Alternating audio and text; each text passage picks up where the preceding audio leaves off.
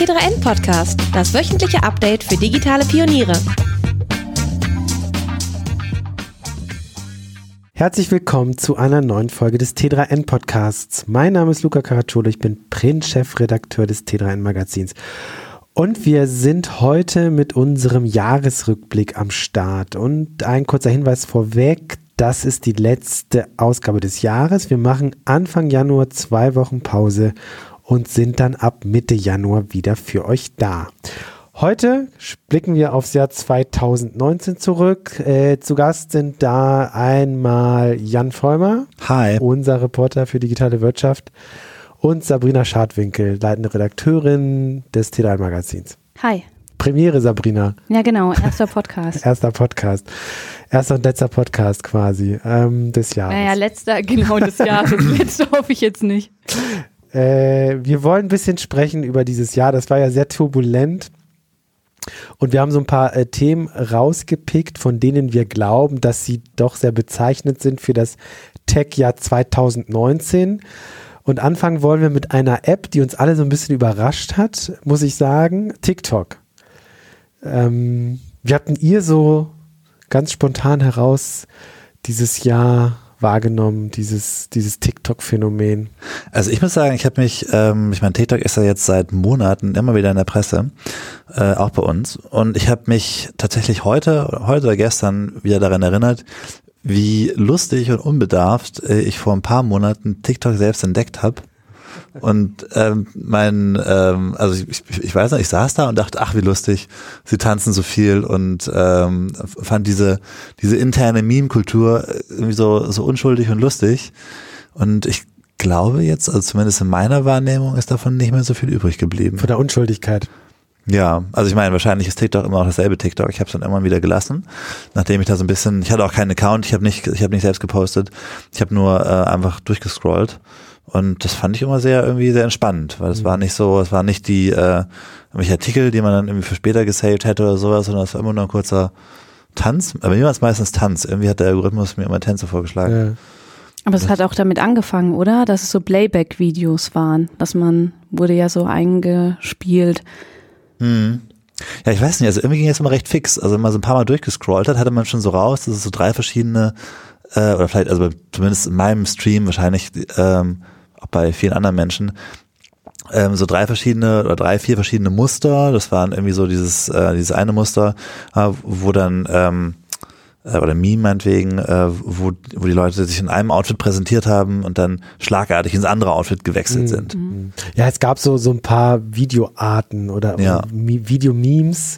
Äh, einmal so dieses äh, ich bin seit einem Tag, oder ich bin seit einem Tag, es gibt diesen US-amerikanischen Jugendlichen, der, der in Deutschland zur Schule geht. Den habe ich ganz oft in meinem Stream gesehen, der nach einem Tag in Deutschland nicht Eichhörnchen nicht aussprechen kann, dann nach einer Woche in Deutschland Eichhörnchen nicht aussprechen kann und nach drei Monaten, wo er schon richtig Deutsch auch reden kann, ja, Eichhörnchen nicht aussprechen kann. Und da gibt es so ganz viele andere Arten. Es gibt einen Typen, der das dann ein, ein Tag in Russland und ich rede so und so. Eine Woche in Russland ja. und ich rede ah, ja, ja, drei Monate in Russland und dann kommt er so mit Kampfmontur und ähm, so russischem Soldatenanzug oder so. Äh, ja, also das und dann noch so andere irgendwie. Äh, dieses Playback gibt's nach wie vor. So, das kannte ich früher auch von Musically. Also TikTok ist ja aus Musically entstanden quasi. Hast du Musically genutzt aktiv, oder? Nein, wir haben drüber geschrieben vor mhm. zwei, zweieinhalb Jahren, drei Jahren ich habe, ich glaube, ich hatte es damals mal installiert, um mir das anzugucken, aber ich habe das dann nicht so wahrgenommen. Irgendwie habe ich damals schon gedacht, äh, das ist noch nicht gegessen so, ne? Das war dann eine Zeit lang nicht wirklich Hype, aber es war auf jeden Fall ein Thema. Ja. Dann ist es wieder ruhiger geworden. Dann hat ByteDance, die ja hinter TikTok stecken, die chinesische Firma äh, Musically gekauft. Ja. Und das irgendwie zusammengeführt mit, mit TikTok. Nee, ich hatte vor ein paar Jahren auch mal, fällt mir gerade ein, so eine andere Lip-Sync-App auf dem Handy und das fand ich auch ziemlich lustig damals. Ja, also das so war eine deutsche. Die hieß ähm, Dubsmash. Genau, Dubsmash ja. war das. Das ja. fand ich auch echt ganz cool. Ja. Also es war irgendwie, nur das Netzwerk hat da überhaupt nicht funktioniert. Also ich habe nie festgestellt, dass da irgendwelche anderen Menschen außer mir auf dieser App mhm. gewesen wären. Also im Sinne von, es gab irgendwie kein, kein Stream, nichts, was geshared wurde oder sowas. Es war irgendwie nur immer ich und diese Videos, die sie dann, der sie dann per WhatsApp verschickt hat. Genau, du konntest sie in den sozialen Medien teilen dann, ja. Hm. Und die entscheidende Frage, was hast du da gelipsingt? Ich glaube, es war Stoff und Schnaps. Stoff und Schnaps. dieser, dieser Song, Stoff keine Ahnung. Lil Kleine oder so? Ach Gott. Vielleicht Kannst du noch? Ich will es jetzt nicht singen. Also ich müsste meinen Facebook-Stream durchscrollen und ich meine, irgendwo hatte ich auch so ein, zwei Dubsmash-Videos. Und ich weiß noch genau, dass ich das damals total witzig und cool fand und dann haben mir Kollegen von mir erzählt, ist doch schon ein alter Hut, gibt's doch schon seit einem Jahr. Und ich so, oh, okay, krass. Genau, und in dem Zug bin ich auf Musically gestoßen. Dann haben wir auch im Heft einiges zu geschrieben, das weiß ich noch. Dann ist es eher ruhiger geworden. Sabrina, wie hast du das denn so wahrgenommen? Ich muss sagen, ich habe es ehrlich gesagt in die ganze Snapchat-Blabla-Ecke Hm. geschoben so und mich überhaupt nicht drum gekümmert. Ich wusste, dass es es gibt, aber Hm. mich hat daran nichts gereizt, ehrlich gesagt, weil ich habe das rein über diese Lip-Sync-Ecke und hier junge Leute haben Spaß, Hm. wo ich persönlich immer denke, naja, als wir oder ich Teenager war, jetzt im Januar werde ich 35, gab's halt einfach YouTube in der Form noch nicht und man hat irgendwie blöde Videokameras vom Vater ausgeliehen und auf sich gehalten und so Scheiß gemacht und jetzt machen die halt ihren Scheiß, Ja. nur dass man halt die Plattform hat, aber ich persönlich hatte jetzt da keinen Antrieb Hm. irgendwie. Das waren ja auch von Anfang an wirklich, war das ja eine sehr, sehr junge Zielgruppe. Jetzt ist das ja ähnlich. Also ich glaube, TikTok-Nutzer, die Hauptnutzer sind schon zwischen 16 oder 14 und 19 und die zweitgroße Gruppe ist, glaube ich, bis Mitte 20 und dann äh, fällt das schon rapide ab. Ne? Aber, Aber, nicht, die Älteren kommen jetzt auch, gibt auch schon so Moms auf TikTok Echt? und sowas Oha. alles. Ja, ja. ja. Es gibt auch schon, also ich meine, so damals gab es bei TikTok ähm, so ein paar prominente Großeltern, glaube ich. Also es gab auch diese, diese Prominente Großeltern. ja, ich, ich wollte jetzt nicht sagen Omis und Opis, weil das klingt so abwertend, aber ähm, ich glaube, da gab es auch so ein paar Accounts, die so halt genau damit gepunktet haben, dass es halt untypische Accounts waren. Aber ich weiß nicht mehr genau, was sie gemacht haben. Ich glaube, eine Oma hat immer gespielt oder war das, oder war das jetzt Twitch? Auf, auf Twitch gibt es auch spielende Omas, ja, ja. Vielleicht war es Twitch, ich weiß nicht mehr. Zu viele Kanäle. Ja, aber ich meine, diese Plattform ist ja rasant gewachsen, hat jetzt äh, 800 Millionen Nutzer weltweit. In Deutschland sind es 5, 5,5 Millionen ungefähr. Mhm. Und das ist doch erstaunlich für eine Plattform, die aus China kommt, äh, wo man doch lange Zeit gesagt hat, naja, die Chinesen, die haben da so ihr eigenes Netz äh, mit den großen Plattformen, Alibaba, Tencent, also WeChat vor allem Dingen, Baidu und so weiter. Und jetzt, jetzt gibt es da eine App, die aus China kommt und plötzlich weltweit Fuß fasst und das in einem rasanten Tempo. Ich finde es halt auf so vielen verschiedenen Ebenen interessant. Einmal hätte man das einer chinesischen Plattform nicht unbedingt zugetraut. Dann finde ich, hat man ja die letzten zwei, drei Jahre ja, gerade nachdem Instagram Snapchat so kopiert hat und sich viele Funktionen einverleibt hat, das Gefühl, naja, der Social Media Markt ist jetzt so langsam gesättigt, ne? Da ist irgendwie alles schon da und äh, alles, was die Jungen irgendwie cool finden, ist dann halt Instagram und dann ist überhaupt WhatsApp oder auch andere Messaging-Dienste für, für die äh, Nachrichtenschreiberei. Facebook ist schon wieder ein bisschen out, Twitter funktioniert auch irgendwie anders, stark über die, die Weltöffentlichkeit und, und die Medien. Ähm, und jetzt kommt da plötzlich doch was, was Neues, was irgendwie dann Dinge auch wieder anders macht und extrem gut funktioniert. Also ehrlich gesagt, mich überrascht es ja, dass du das so sagst. Also, dass du davon überrascht warst, dass es aus China kommt. Mich überrascht es, wenn dann eher, dass es so lange gedauert hat. Weil ich meine, also von allem, was man mitbekommt, gibt es ja in China auch eine sehr aktive ähm, Social Media Kultur. Mhm. Und ähm, ich meine, WeChat ist riesengroß. Und ähm, Aber dort, nicht bei uns. ja, Ja. aber also ich meine, das ist ja nur eine Frage der Zeit, bis dann, wenn da halt irgendwie eine Milliarde Menschen irgendwie da rum experimentieren Ja. und irgendwie einen großen Teil ihrer Zeit mit Social Media verbringen. Das, also, ich meine, warum nicht? Wie Ja. war das auch nochmal? TikTok ist doch auch extra so für die westliche Welt so benannt und nochmal sein Richtig, eigenes Ding. In China heißt App, es ja nochmal anders. Ich weiß nicht, anders. inwiefern die das auch dann Ja. schon richtig für den westlichen Kunden sozusagen ja. angepasst haben.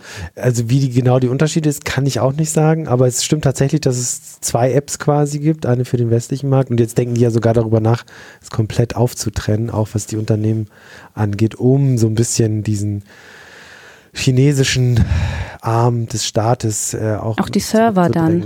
Genau, weiß ich jetzt gar nichts genaueres, aber die Server ja. stehen eh in Virginia. Also ich glaube, ähm, Teil davon in Singapur, beziehungsweise der Backup-Server in Singapur und äh, der andere in Virginia. Aber es ist ein chinesisches Unternehmen Ja, und alle chinesischen Unternehmen sind potenziell gefährdet, dass der Staat irgendwann an die Tür klopft und sagt, so, jetzt äh, ähm, schauen wir mal, was ihr da so treibt. Und wir haben es ja gesehen, dass das ergab ja ein paar Recherchen vom Guardian bis zu netzpolitik.org, dass da eben Filterregeln gelten, die für westliche Plattformen eher, naja, schwierig sind bis problematisch. Ne? Ja, ich glaube, viel davon ist auch eine Vertrauensfrage letztendlich. Also, Aber ganz kurz nochmal ja. zu deiner Frage. Also ähm, ich finde schon, also für mich hat das schon, schon überrascht, weil ich schon geglaubt habe, dass eben eine Plattform aus China erstmal auf Vorbehalte stößt. Egal wie, wie, äh, wie jung die Menschen und die Nutzer hier sind. Aber, Aber was ähm, denn für Vorbehalte? Ich meine, ich stelle mir jetzt, also Vorbehalte, ja, vielleicht bei irgendwelchen äh, Online-Netzaktivisten und Mhm. Journalisten, meinetwegen. Aber ähm, ich meine, also das ist ja nicht die Mehrheit der Nutzer. Ich glaube, es ist ja wie bei bei YouTube, YouTube ist ja auch nicht unbedingt der Kritikerliebling, sondern eher, also die, die Masse der Nutzer setzt sich ja nicht hin und überlegt sich jetzt kritisch, okay, können wir das theoretisch unterstützen? Ja oder nein? Oder ist es, also ich meine, es ist ja eher so, okay, ist es geil oder ist es nicht geil? Ja, ich glaube auch, was so Spaß bringt, lässt dann auch so Datenschutzbedenken oder sowas, selbst wenn die es gibt, auch vergessen. Weil wenn man überlegt, diese ganzen Alterungs-App, dass man von sich selbst ein Face-App. äh, Face-Apps, genau, Stimmt, ja ein ein. Bild macht und dann Ja. weiß Gott, wo das landet, biometrische Daten etc. Gerade Identitätsklau war ja auch schon auf sozialen Netzwerken irgendwie das ähm, ein Thema und dass man das einfach macht, weil es witzig ist. Ja. Ich möchte sehen, wie ich alt aussehe und dann ist es mir erstmal egal, weil der Fun-Faktor so hoch ist. Also mich hat echt gewundert, dass WeChat den europäischen Markt nicht vorher erobert hat. Also ich glaube wirklich, dass es nicht so viele Leute sind, die dann wirklich sich hinsetzen und überlegen, Moment, wo habe ich da mal einen kritischen Artikel drüber gelesen und das ist ja vielleicht irgendwie meine Datensicherheit und so. Also es, ja. ich glaube, die Masse der Nutzer ist dann eher so einfach, funktioniert es, funktioniert es nicht, haben das meine Spaß. Freunde. Ja, ja, also es bei- ist ein valider Punkt, definitiv. Bei WeChat ist ja auch ein ganzes Ökosystem, ne, mit den ganzen Bezahlfunktionen Mhm. und alles. Und in Deutschland sagt man ja immer noch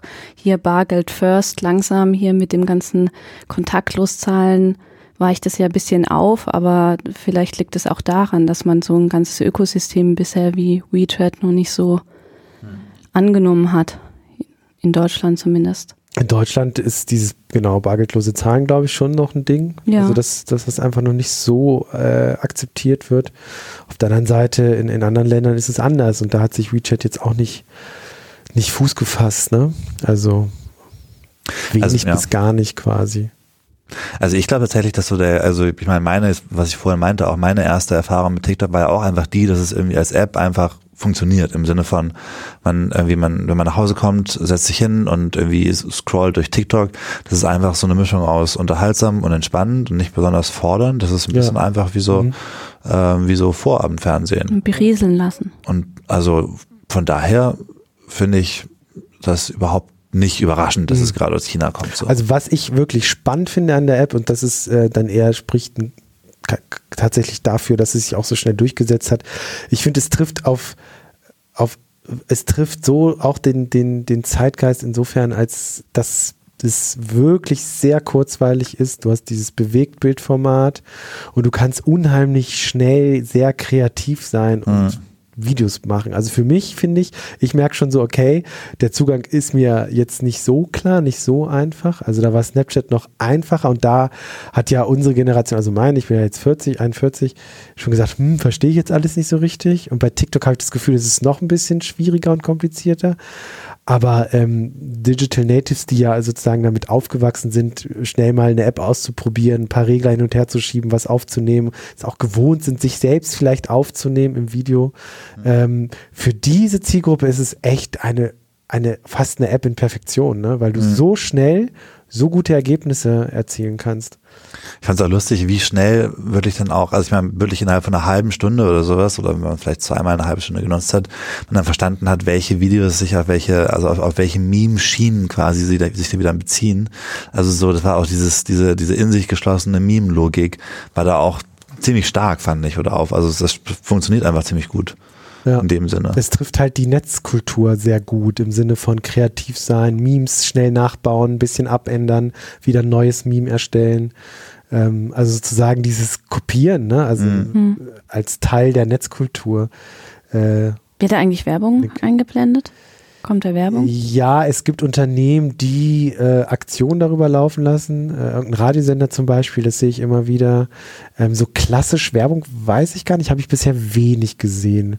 Mir würde jetzt auch keiner einfallen. Ja. Weil das könnte ja auch ein Grund sein, weshalb man vielleicht auch zu TikTok wandert, weil sonst geht die Kommerzialisierung von den ganzen Social-Media-Plattformen ja mit großen Schritten voran. Hier mit Instagram und Checkout Die- und ja, was ja, es da alles ja. gibt an neuen Funktionen, dass Also die man da auch konsumieren soll vor allem. ja, die wird definitiv kommen, da bin ich, bin ich überzeugt. auch ganz bei klar. TikTok, ne? Ja, glaube ich. Also da werden wir nicht lange warten. Also interessant wird einfach sein, wie ByteDance, das Unternehmen dahinter, jetzt sozusagen mit den Vorwürfen, gerechtfertigten Vorwürfen umgeht, dass sie Filterregeln anwenden, die in unseren Vorstellungen einfach nicht in Ordnung sind. Also Es häuft sich ja mittlerweile auch ein bisschen. ne? Ich glaube, die ersten Berichte war ja dieser Bericht aus dem Guardian, genau. die da vor ein paar Monaten schon die, ähm, die Moderationsrichtlinien hatten.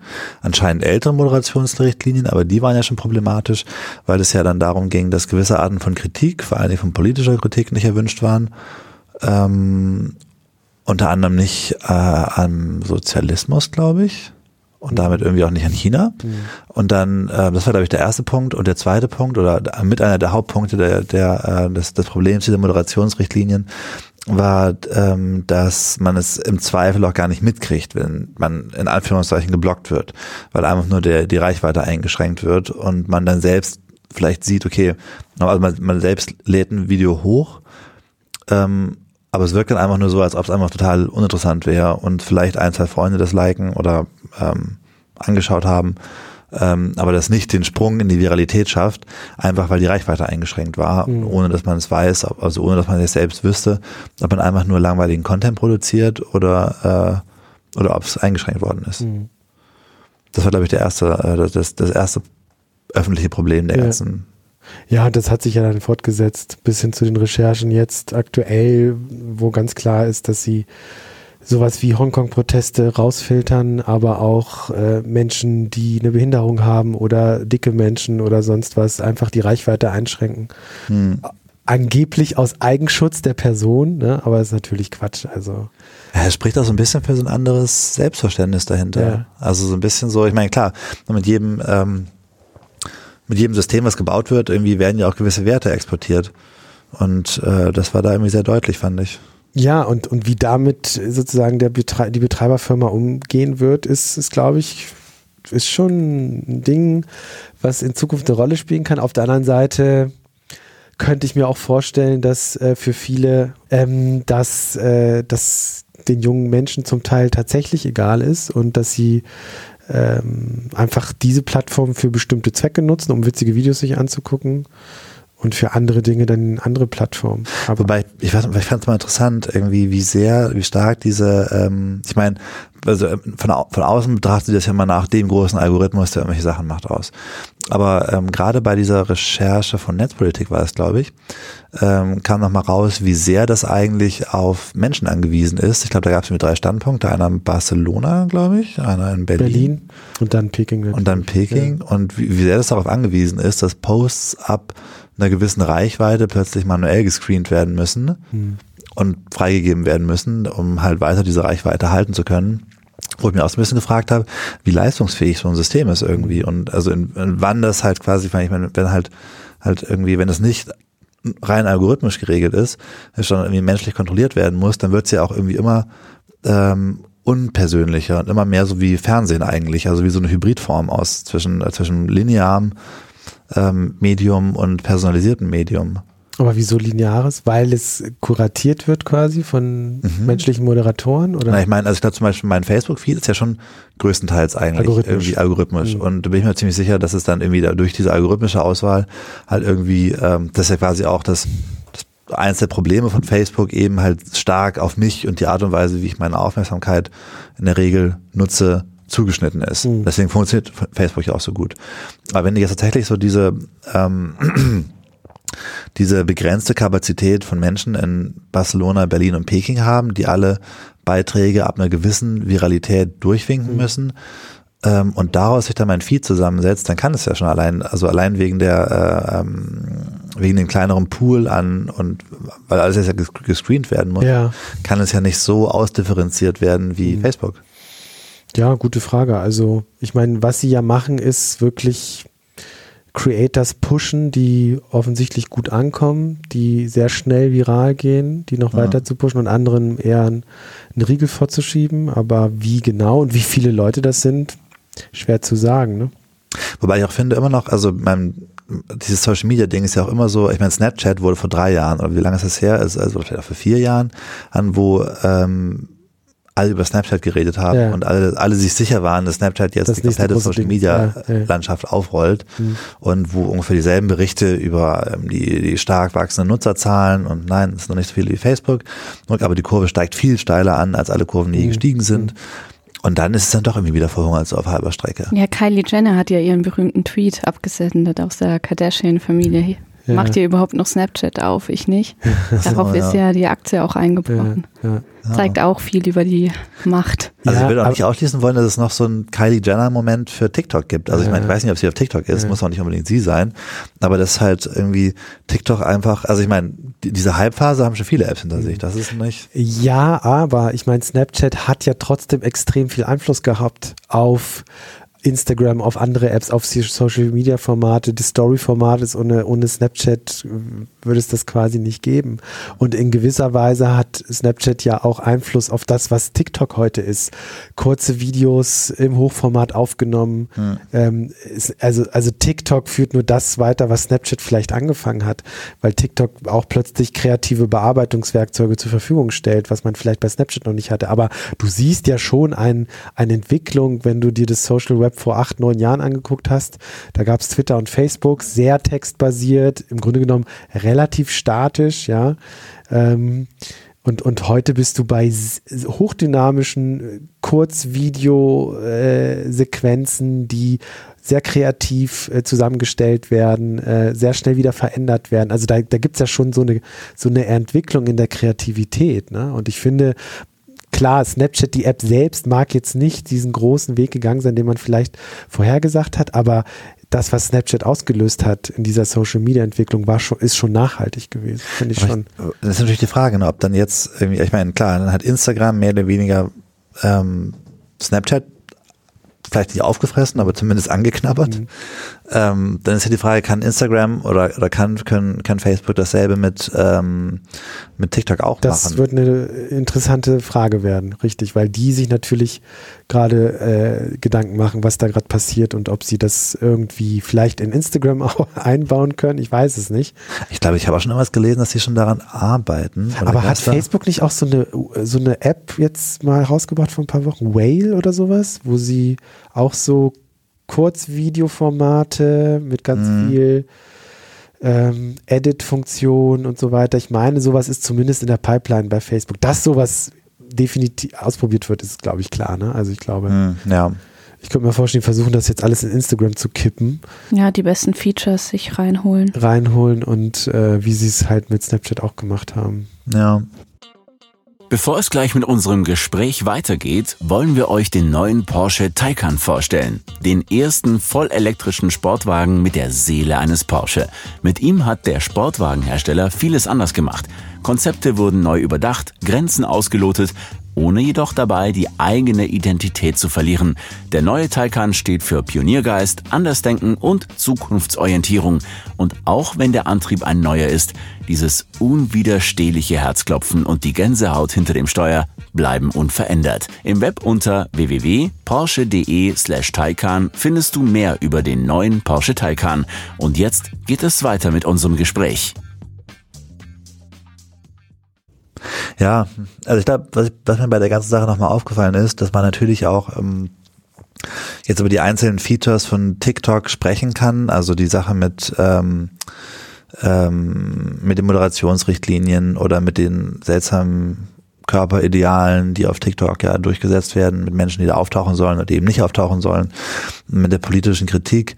Ähm, was aber auch so ein, so ein dahinterstehendes Thema ist, was immer wieder auftauchen wird, egal wie äh, TikTok sich eigentlich verhält, ist, ist ja immer der, der Zugriff des chinesischen Staats auf Daten. Ja. Und das ist ja was, was sich schwer ausräumen lässt auf, auf langfristig. Ich meine, also abgesehen davon, ich meine, klar, man kann als TikTok natürlich sagen, jetzt sind wir sauber, wir haben unsere Server da und da stehen. Aber das, was man ja unmöglich ausräumen kann, ist die Möglichkeit des zukünftigen Zugriffs des chinesischen Staats auf Daten, auf die App oder die zukünftige Beeinflussung. Mhm. Das wird noch eine, also eine spannende Frage werden. Mhm. Also ich meine, letztendlich ist es ja dieselbe Frage, die bei ähm, der Huawei und 5G-Diskussion auch immer im Raum steht. Ja, lass uns mal weitergehen, sonst reden wir hier eine Stunde über TikTok. äh, wir haben tatsächlich als Punkt uns hier aufgeschrieben, Huawei wir haben gerade äh, im Vorgespräch überlegt, wie genau spricht man es jetzt aus. Wir können es ja alle dreimal ausprobieren. Also ich würde sagen Huawei. Also ich würde 5 Euro auf Huawei wetten. Sabrina. Ich sage es ist total deutsch, Huawei. Huawei. ich habe auch ganz lange Huawei gesagt. Huawei und äh, 5G. Ein großes Thema dieses Jahr auch definitiv 5G. Es gab die, 5, die Versteigerung der Lizenzen. Äh, da hat man nicht ganz so viel Geld bewusst eingenommen wie damals bei 3G, wo ja über 50 Milliarden über den Tisch gegangen sind. Äh, jetzt ist das Ganze deutlich weniger gewesen. Und Teil der Debatte und Diskussion von Anfang an ist, jetzt sind die Lizenzen raus, jetzt müssen wir dieses 5G-Netz aufbauen und um es wirklich frühzeitig und schnell zu tun, braucht man eigentlich Huawei. Huawei. Huawei. ähm, und diese Diskussion ebbt nicht ab, zu Recht. Also die USA haben ja ganz klar gemacht, äh, bei uns ähm, dürfen sie nicht äh, das 5G-Netz aufbauen. In Europa ist die Diskussion im vollen Gange. Äh, die aktu der aktuelle Kurs der Bundesregierung ist meines Erachtens der, dass äh, nichts ausgeschlossen wird. Ja, wobei die Stimmen schon laut sind ähm, und warnen, äh, gerade aus dem Bereich Nachrichtendienste und so weiter, doch sehr, sehr vorsichtig zu sein, ob man wirklich Huawei an dem Ausbau beteiligen soll auch da muss man wahrscheinlich ein bisschen differenzieren. Es gibt ja bei 5G und auch äh, anderen Netzinfrastrukturen natürlich so ein Kernnetz, wo es wirklich das Innerste des Netzes ist. Äh, und dann gibt es so Randbereiche, die vielleicht weniger problematisch sind. Trotzdem ist hier noch keine Entscheidung gefallen. Ähm, Jan, du hast dich ja dieses Jahr auch ausführlich mit diesem Thema beschäftigt. Dein Eindruck war im Grunde genommen oder auch das, das Ergebnis deiner Recherche, ähm, am Endeffekt wird man nie rausfinden können, ob es wirklich, ob es, ob da Hardware verbaut wird, die äh, hackbar ist oder zurück nach China sendet. Mhm. Ja, ich glaube, ich habe da auch so eine gewisse äh ähm, so eine gewisse Erkenntnisreise mitgemacht. Also ich erinnere mich noch, ich weiß gar nicht wann das war, Anfang diesen Jahres oder, oder Ende letzten Jahres, hatte ich selbst noch gedacht, oder habe ich selbst noch argumentiert, man sollte es doch einfach zertifizieren, prüfen und zertifizieren dann sagen, ob es irgendwie hackbar ist oder ob es sicher ist oder nicht. Und ähm, während meiner Recherche und auch nach der Recherche war mein Eindruck eher der, dass es letztendlich nicht prüfbar ist, dass es eigentlich auf eine Vertrauensfrage hinausläuft. Also ich erinnere mich noch daran, ich hatte, ich war bei der äh, in der TU bei einem Sicherheitsforscher, der da ähm, der sich tief tief in der Materie beschäftigt hat, hat und ähm, der hatte mich mitgenommen in einen ähm, in einen Serverraum, der, der da stand, wo ähm, Core-Netzwerke aufgebaut waren. Und ähm, das, das Problem war einfach, ich meine, ich weiß noch genau, wie einer meinte, okay, wir haben jetzt hier, du kannst dir diese Platine angucken, wenn wir auf der Platine nach, äh, äh, nach, äh, nach irgendwie irgendwie gehackter oder hackbarer Hardware-Komponenten suchen würden, dann wie das, das würde Monate und haufenweise Personal, also haufenweise hochqualifiziertes Personal äh, ähm, brauchen. Wenn wir jetzt in diesen Serverraum rübergehen, was glaubst du, was du hier dafür brauchen würdest? Mhm. Also letztendlich wäre es fast so ein Ding der technischen Unmöglichkeit, mit Sicherheit sagen zu können, okay, das ist einwandfrei sicher und das ist, das ist, da haben wir vielleicht hier einzelne Bauteile, die nicht ganz sicher sind. Und das wäre bis jetzt nur die Hardware, ganz zu schweigen davon, dass dazu noch Software kommt und Software einen immer größeren Teil der Funktionalitäten ausmacht. Ganz zu schweigen davon, dass Software dann noch abgeleitet werden muss. Mhm. Und also mein Eindruck war der, dass es letztendlich auf eine Vertrauensfrage hinausläuft. Mhm. Zumal ja auch das Problem bei IT-Security ist ja auch die, dass, ähm, dass ähm, nur weil eine Schwachstelle drin ist, bedeutet es ja nicht, dass es eine absichtlich eingebaute sein muss. Es kann ja auch eine sein, die man als Hersteller nicht entdeckt hat Und dann ist ja auch die Frage, der, der diese Schachtel ausnutzt, ist es unbedingt derjenige, der sie auch eingebaut hat oder einfach nur jemand, der sie zufällig gefunden hat. Mhm. Das ist alles so komplex, dass es eigentlich darauf hinausläuft, dass man wahrscheinlich versuchen muss oder versuchen könnte, sich den Anbieter zu nehmen, den man für am leistungsfähigsten und auch vertrauensvollsten hält. Aber da scheidet sich, ja. da liegt ja das Problem, weil vertrauenswürdiger wäre sicherlich ein europäischer Anbieter, wie Nokia zum Beispiel, Ericsson, die aber, ja. äh, genau, oder Ericsson, aber die technisch einfach nicht da sind, wo Huawei jetzt aktuell steht. Ja. Also ich meine, letztendlich ist das Problem bei Huawei tatsächlich auch ein ähnliches wie bei TikTok, dass man ja irgendwie sagen kann, okay, was auch immer TikTok jetzt macht, ach, die Frage ist so ein bisschen, was passiert in Zukunft damit und hat der chinesische Staat langfristig gesehen die Möglichkeit durchzugreifen oder nicht auf diese, ähm, ähm auf die, äh, auf die Funktionalitäten. Und ähm, ja, das ist, das, das kann man nicht wegprüfen, nicht wegzertifizieren. Da, also kristallisiert sich ja schon so ein bisschen dieser, dieser Machtkampf, dieser globale Machtkampf aus zwischen China, dem chinesischen System und dem Westen, ne? also USA und Europa. Wobei Europa da ehrlich gesagt so ein bisschen, naja, abstinkt, muss man leider sagen. Mhm. Also dass es technisch nicht in der Lage ist, eigenständig, aktuell zumindest, in relativ schneller Zeit ein 5G-Netzwerk aufzubauen. Ähm ja, ist einfach schade, dass man überhaupt in die Lage kommt, dass man es mhm. nicht aus eigener Kraft machen kann. Ja, ich meine, wobei es auch nicht ganz zufällig ist. Ne? Ich meine, Siemens hat die eigene Mobilfunksparte damals verkauft. Vor, ich weiß nicht, zehn Jahre ist das ja, glaube ich. Die haben ja mal Handys gebaut. Ja, und die haben das dann damals verkauft und da hatte irgendwie niemand was gegen und die haben auch gedacht, das wäre eine gute Idee. ist irgendwie, ich weiß auch nicht so, also richtig wach und richtig up-to-date war man da irgendwie nicht so. Nee. Bei, das war auch schon unter Merkel offensichtlich. Richtig. Also das war so ein bisschen. Neuland, sage ich nur. Ja, das ja. war glaube ich noch vor Neuland, also vor dem, bevor sie den Begriff Neuland geprägt hat. Ja. Aber ich meine, das Thema hat uns definitiv beschäftigt dieses Jahr und wir haben auch in der Redaktion viel darüber geredet und diskutiert.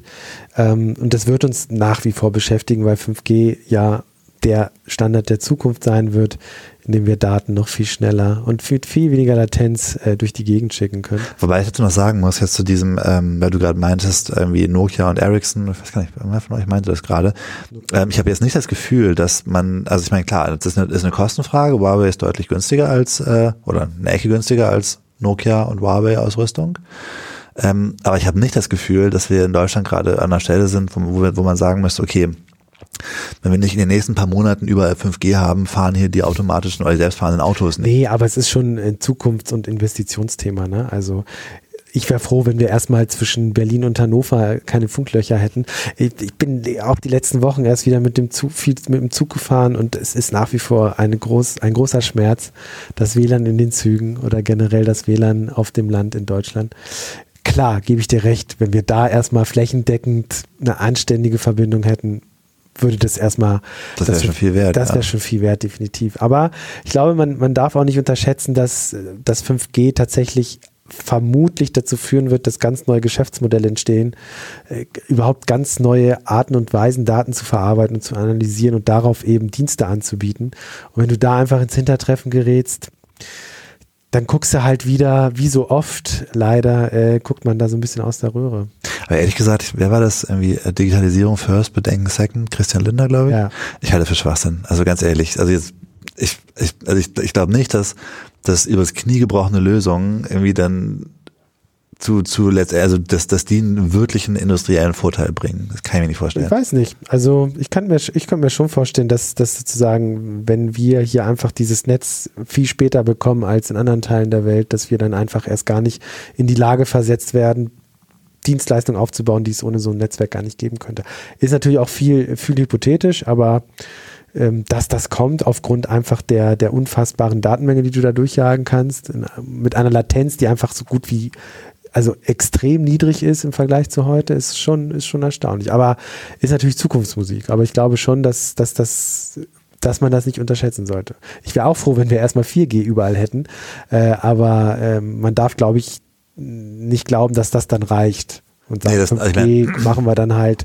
Also ich bin noch nicht dafür, dass man das jetzt wirklich noch auf die lange Bank schieben sollte, aber ich glaube halt nicht, dass es dann, dass das jetzt irgendwie, was nun ein Monat früher oder ein Monat später ja, oder Monate kommt ein halbes Jahr nee, oder so. Also ich, ich glaube, dass, dass es da schon wirklich mehr Sinn macht, sich das irgendwie sinnvoll und gründlich zu überlegen, bevor man mit dem Ausbau beginnt und nicht dann irgendwie nach ein paar Jahren feststellt, dass irgendwie man das halbe Netz theoretisch wieder abreißen müsste, was man dann eh nicht macht. Mhm. Und also, ja.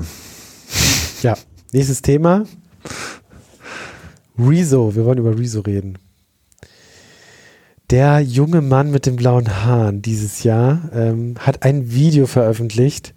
Ähm, ja, vielleicht einfach mal erstmal vorab so, Sabrina, vielleicht du, wie hast du das damals so wahrgenommen? Hast du es überhaupt wahrgenommen, dass da, dass das irgendwie äh, Impact hat? Also bei mir war es tatsächlich so, ich habe gedacht, wer ist denn das? So, und ich habe das gar nicht so richtig ernst genommen im ersten Moment. Wie, wie ich hatte den vorher auch nicht auf dem ja, Schirm. Ja. Ehrlich gesagt habe ich mir bis heute das Video auch nicht angeguckt. Nicht komplett? Nee. Gar nicht? Oder reingesetzt? rein vielleicht, ja, aber nicht. Gar nicht. Eigentlich eher nur in der Auseinandersetzung dann mit hier Amtor heißt er, ja, ne? Philipp Amtor. Ja, von dem Gegenvideo und dann kam es nicht und so diese ganze Chose. Aber habe ich ehrlich gesagt nur oberflächlich über Twitter, nur über mhm. irgendwelche Schlagzeilen lesen. So richtig mit hier Rezo auseinandergesetzt, ehrlich gesagt nur über den alles gesagt Podcast mhm. dann von der Zeit. Ja, Hast du ja. den komplett angehört, die sechs Nicht komplett. Ich muss sagen, die letzte Stunde habe ich mir gespart. Da hatte ich ehrlich gesagt einfach keinen Bock mehr. Da war ich dann abgefüllt. Ja. Also es war super interessant. Ich habe ganz vieles über den gelernt, wie dass er ja Informatik studiert hat und 1-0 Abschluss und dann auch aus dem Facherhaushalt ist. Was ich persönlich wieder interessant finde, weil es war nicht sogar Harald Schmidt oder Thomas Gottschalk auf jeden Fall auch so Ex-Messdiener, also irgendwie schon diese religiöse Komponente immer was mit Leuten zu machen, dass man dann doch subversiv wird und die Gesellschaft gerne in Frage stellt. Also das fand ich eher sehr mhm. witzig. War nicht Ulrike Meinhof auch? Ich meine auch, aus den Bereichen waren ja, auch also viele irgendwie scheint es da ja. irgendeinen Trigger zu geben, irgendwie, wenn man sich dem Ganzen irgendwie abkehrt, den mhm. Rücken zukehrt. Mhm. Also super informativ. Also da habe ich auch viele Klischees, die ich vorher im Kopf hatte. Ja, irgend so ein YouTuber, der halt irgendwie, keine Ahnung, Klingelscherze nur anders irgendwie ja. macht. Ähm, auch revidiert. Mhm. Aber mir ist vor allem aufgefallen, ähm, dass er ja ganz schön raushaut, auch sprachlich, ne? Also da auch gerne, ja, unter die Gürtellinie finde ich manchmal in der Ausdrucksweise. Aber selber kam der mir ehrlich gesagt nicht so kritikfähig vor. Mhm. Also wenn da ein bisschen was kam, der ist dann, hat sich dann schon schön echauffiert. Mhm. Aber woran, ähm, wenn du jetzt sagst, ausfällig, äh, was konkret fällt dir dazu ein? Also an welchem Beispiel erinnerst du dich da? Ähm, ich kann jetzt gar nicht, also sprachlich meine ich. Hm. Also äh, ich habe jetzt kein gewisses Wort im, im Kopf oder so, aber der hat halt, ähm, keine Ahnung, dann, ah oh ja, der Scheißtyp und überhaupt und die Medienschelte, die dann auch mm, kam. Also das war schon sehr ähm, pauschal und undifferenziert und dann hat er zwischendurch ja sich auch also entschuldigt dafür und mm. zurückgerudert und hat gemeint, wenn er sich aufregt, dann ähm, schießt ja auch manchmal übers Ziel hinaus. Also das fand ich dann irgendwie so diese, dieses Spannungsfeld, dass er selber Kritik sehr persönlich nimmt und sehr genau, weil er hat ja auch gesagt in seinem ganzen ähm, Video, das er da gemacht hat zur ähm, Klimapolitik, dass er ganz viele Studien gelesen hat, also ganz, ganz viel Recherche gemacht hat. Und dann, als ihm gesagt wurde, hier und da sind aber vielleicht die Korrelationen nicht ganz richtig wiedergegeben und so, da wurde der ja schon ganz schön fuchsig. Hm. Und gleichzeitig aber hier die pauschale Schelte gegen so manchen, das fand ich dann auch Stimmt, ein bisschen entlarvend, muss ich ganz ehrlich sagen, weil hm. eigentlich sagt man ja so, wer austeilt, muss auch einstecken können. Also also die Texte, die er auf Zeit Online zum Beispiel über, ich glaube, Horst Seehofer als mhm. geschrieben hat, nachdem Horst Seehofer sich nach der Halle-Geschichte über Gamer echauffiert hat. Die waren auch nicht, also stimmt, da war, war schon rauer Ton drin, ne? Mhm. Ja, also schon, also differenziert würde ich das wirklich nicht nennen, aber für sich selber, wenn er dann drauf angesprochen wird, wie das gerade mit den ganzen klimapolitischen Argumenten und so verlaufen ist, da wird er sehr spitzfindig mhm. und sagt, ich bin kein Journalist und das und das habe ich gemacht. Also ich weiß nicht, ich finde, ähm, Nehmerqualitäten sehen für mich anders aus, ehrlich mhm. gesagt. Und trotzdem ist das Video explodiert. Es hat, glaube ich, mittlerweile 16 Millionen Views. Äh, hat bei den Volksparteien in Deutschland doch für sehr, sehr viel Wirbel gesorgt. Also die CDU hat, glaube ich, irgendwie ein paar Tage lang wirklich nicht gewusst, was sie tun sollen. Du hast schon Philipp Amthor erwähnt. es gab ja die Idee, dass Philipp Amthor antwortet. Es gab sogar einen Videoschnipsel, der ist irgendwie dann auch ra rausgekommen, aber dann haben sie sich doch für das zwölfseitige oder elfseitige, ich weiß nicht wie lang, äh, PDF entschieden, mhm. ähm, was natürlich total nach hinten losgegangen ist und das ganze Netz hat sich natürlich noch viel, viel stärker lustig gemacht, äh, bis hin zur, ähm, zum Kommentar von AKK, die dann irgendwann über Regulierung von Meinungsfreiheiten und so weiter oh, ja. äh, gesprochen hat, äh, was einfach extrem schlecht angekommen ist. Die SPD hat sich versucht, ein bisschen äh, zu retten, indem sie ein Antwortvideo gepostet haben mit ähm, Lars Kevin Klingbeil, Kühnert. Kevin Kühnert und wie heißt er, der Europaabgeordnete? Oliver? Nee, nee der, der, der streamt auch auf Twitch. Fällt mir gerade nicht ein. Ja, ich weiß, wie du meinst. Ähm, ja, also getroffen hat es, glaube ich, die CDE noch am, die CDU noch am meisten. Ähm, und ich, ich, ich habe es auch erst nicht so wahrgenommen in den ersten Tagen, weil ich auch eher das so ein bisschen in die YouTube-Ecke äh, gedrängt hatte und mir gedacht habe, ja, ist jetzt halt ein YouTube-Video von einem YouTuber, den ich auch nicht kannte zu dem Zeitpunkt, aber das wird vielen so gegangen sein. Ähm, und dann hat das Momentum aufgenommen und wurde immer größer und immer größer. Ähm, und dann habe ich gedacht, wow, okay, hier passiert gerade was. Ne? Also hier, hier, hier, hier, tut sich, also diese Medienöffentlichkeit, die in den letzten Jahren auf YouTube entstanden ist, ähm, spielt jetzt erstmalig so richtig ihre Macht aus. Also mhm. das war dann doch relativ klar, was da passiert ist, fand ich. Ja, ich meine, ich hatte ja irgendwie vielleicht so ein, zwei Monate vorher mal so Anfang des Sommers, glaube ich, eine, eine Geschichte über, ähm, über Proteste. Ich meine, da gab es ja auch die, äh, die, die YouTuber-Proteste quasi ähm, über äh, geschrieben und so ein bisschen in der YouTuber-Szene recherchiert. Und ich war damals auch schon überrascht, was die für eine Reichweite hatten alle. Also das sind irgendwie so, vielleicht, ich weiß gar nicht, wie viele Leute da irgendwie, ähm, aber so, so ein Netzwerk von vielleicht so zehn Leuten oder sowas und jeder ein paar Millionen oder irgendwas zwischen ein paar hunderttausend und die größeren ein paar Millionen Follower. Und die alle mit ähnlichen Meinungen oft oder so zu, zu, den, zu den Schlüsselthemen, wie zum Beispiel Datensicherheit ähm, und Privatsphäre im Netz und solchen Sachen irgendwie eine ähnliche Meinung. Das war schon eine erstaunliche Macht irgendwie, also eine erstaunliche Reichweite. Ich meine, dabei selbst ist mir Rezo noch nicht so aufgefallen. Ähm, aber ich weiß noch, als ich das erste Mal das Rezo-Video gesehen habe, war ich dann auch überrascht davon, und wie viel Mühe er sich gemacht hatte, weil dann blinken ja tatsächlich immer auf, also entweder oben oder unten blinken immer die Links rein, ähm, die man hätte anklicken können zu den einzelnen Quellen, die er da recherchiert hatte. Ja, und erstaunlich war ja auch die Länge, ne? Ich glaube, das geht ja 55 Minuten lang. Ja. Und naja, so YouTube-Videos sind dann in der Regel, natürlich gibt es auch längere, aber so dieses die meisten sind, glaube ich, eher so 10 bis 20 Minuten lang. Ja? Also auch gerade von erfolgreichen YouTubern. Und dann ist da plötzlich ein 55-Minuten-Video, was durchrecherchiert ist, sei mal dahingestellt, wie, wie sorgfältig, mhm. aber zumindest mit einer extrem langen Rechercheliste.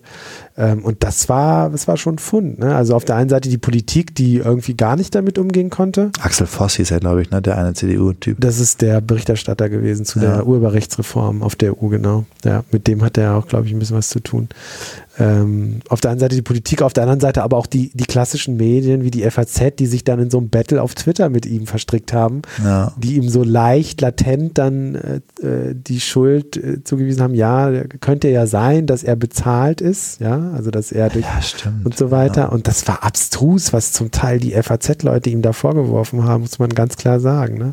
Also, also so ein bisschen wirklich Hilflosigkeit mit dieser neuen Medienmacht. Das ist dann auch Abwehrkampf der traditionellen Medien. Umso interessanter ist er, dass er jetzt auch Zeitkolumnist ist, ne? Also vielleicht, vielleicht wird er noch ein Journalist. Das ist auch so witzig, ne? Das ja. zu sehen, dass man eigentlich sagen kann, na, man braucht die traditionellen Medien nicht mehr. Man ist auf YouTube seine eigene Plattform, sein eigener Lautsprecher, mhm. aber dann geht man doch in ein sehr etabliertes Medium. Ja. Ja, glaube, brauchen würde das nicht, ne? Ich weiß nicht so genau, warum er es macht, aber ich glaube nicht, dass es also ich meine, von den Dingen, die er tut, wird das, glaube ich, finanziell nicht das Ausschlaggebende sein, für Zeit Online diese Kolumne zu schreiben. Nö, also ich, damit ich auch nicht finanziell, aber es ist trotzdem hm. ja interessant, dass er hm. das macht. Also, wie so du schon sagst, er müsste ja nicht. Ja. Aber so die Beweggründe. Vielleicht einfach aus Interesse am Diskurs, ne? Who knows? Ja. Aber äh, was du gesagt hast, Jan, finde ich auch interessant. Äh, Urheberrechtsreform, wir haben die Fridays for Future, die in Deutschland auch groß geworden sind dieses Jahr. Und ich glaube, dass das schon auch ein entscheidender Baustein ist, dass, dass es einfach diese digitale Vernetzung gibt, mhm. über WhatsApp, über YouTube, dass eigentlich in relativ kurzer Zeit ähm, solche Demonstrationen oder auch für solche Demonstrationen geworben wird und ähm, viele, viele junge Menschen auf die Straße bringt. Du mhm. hast ja auch da recherchiert. Was war so dein Eindruck dazu?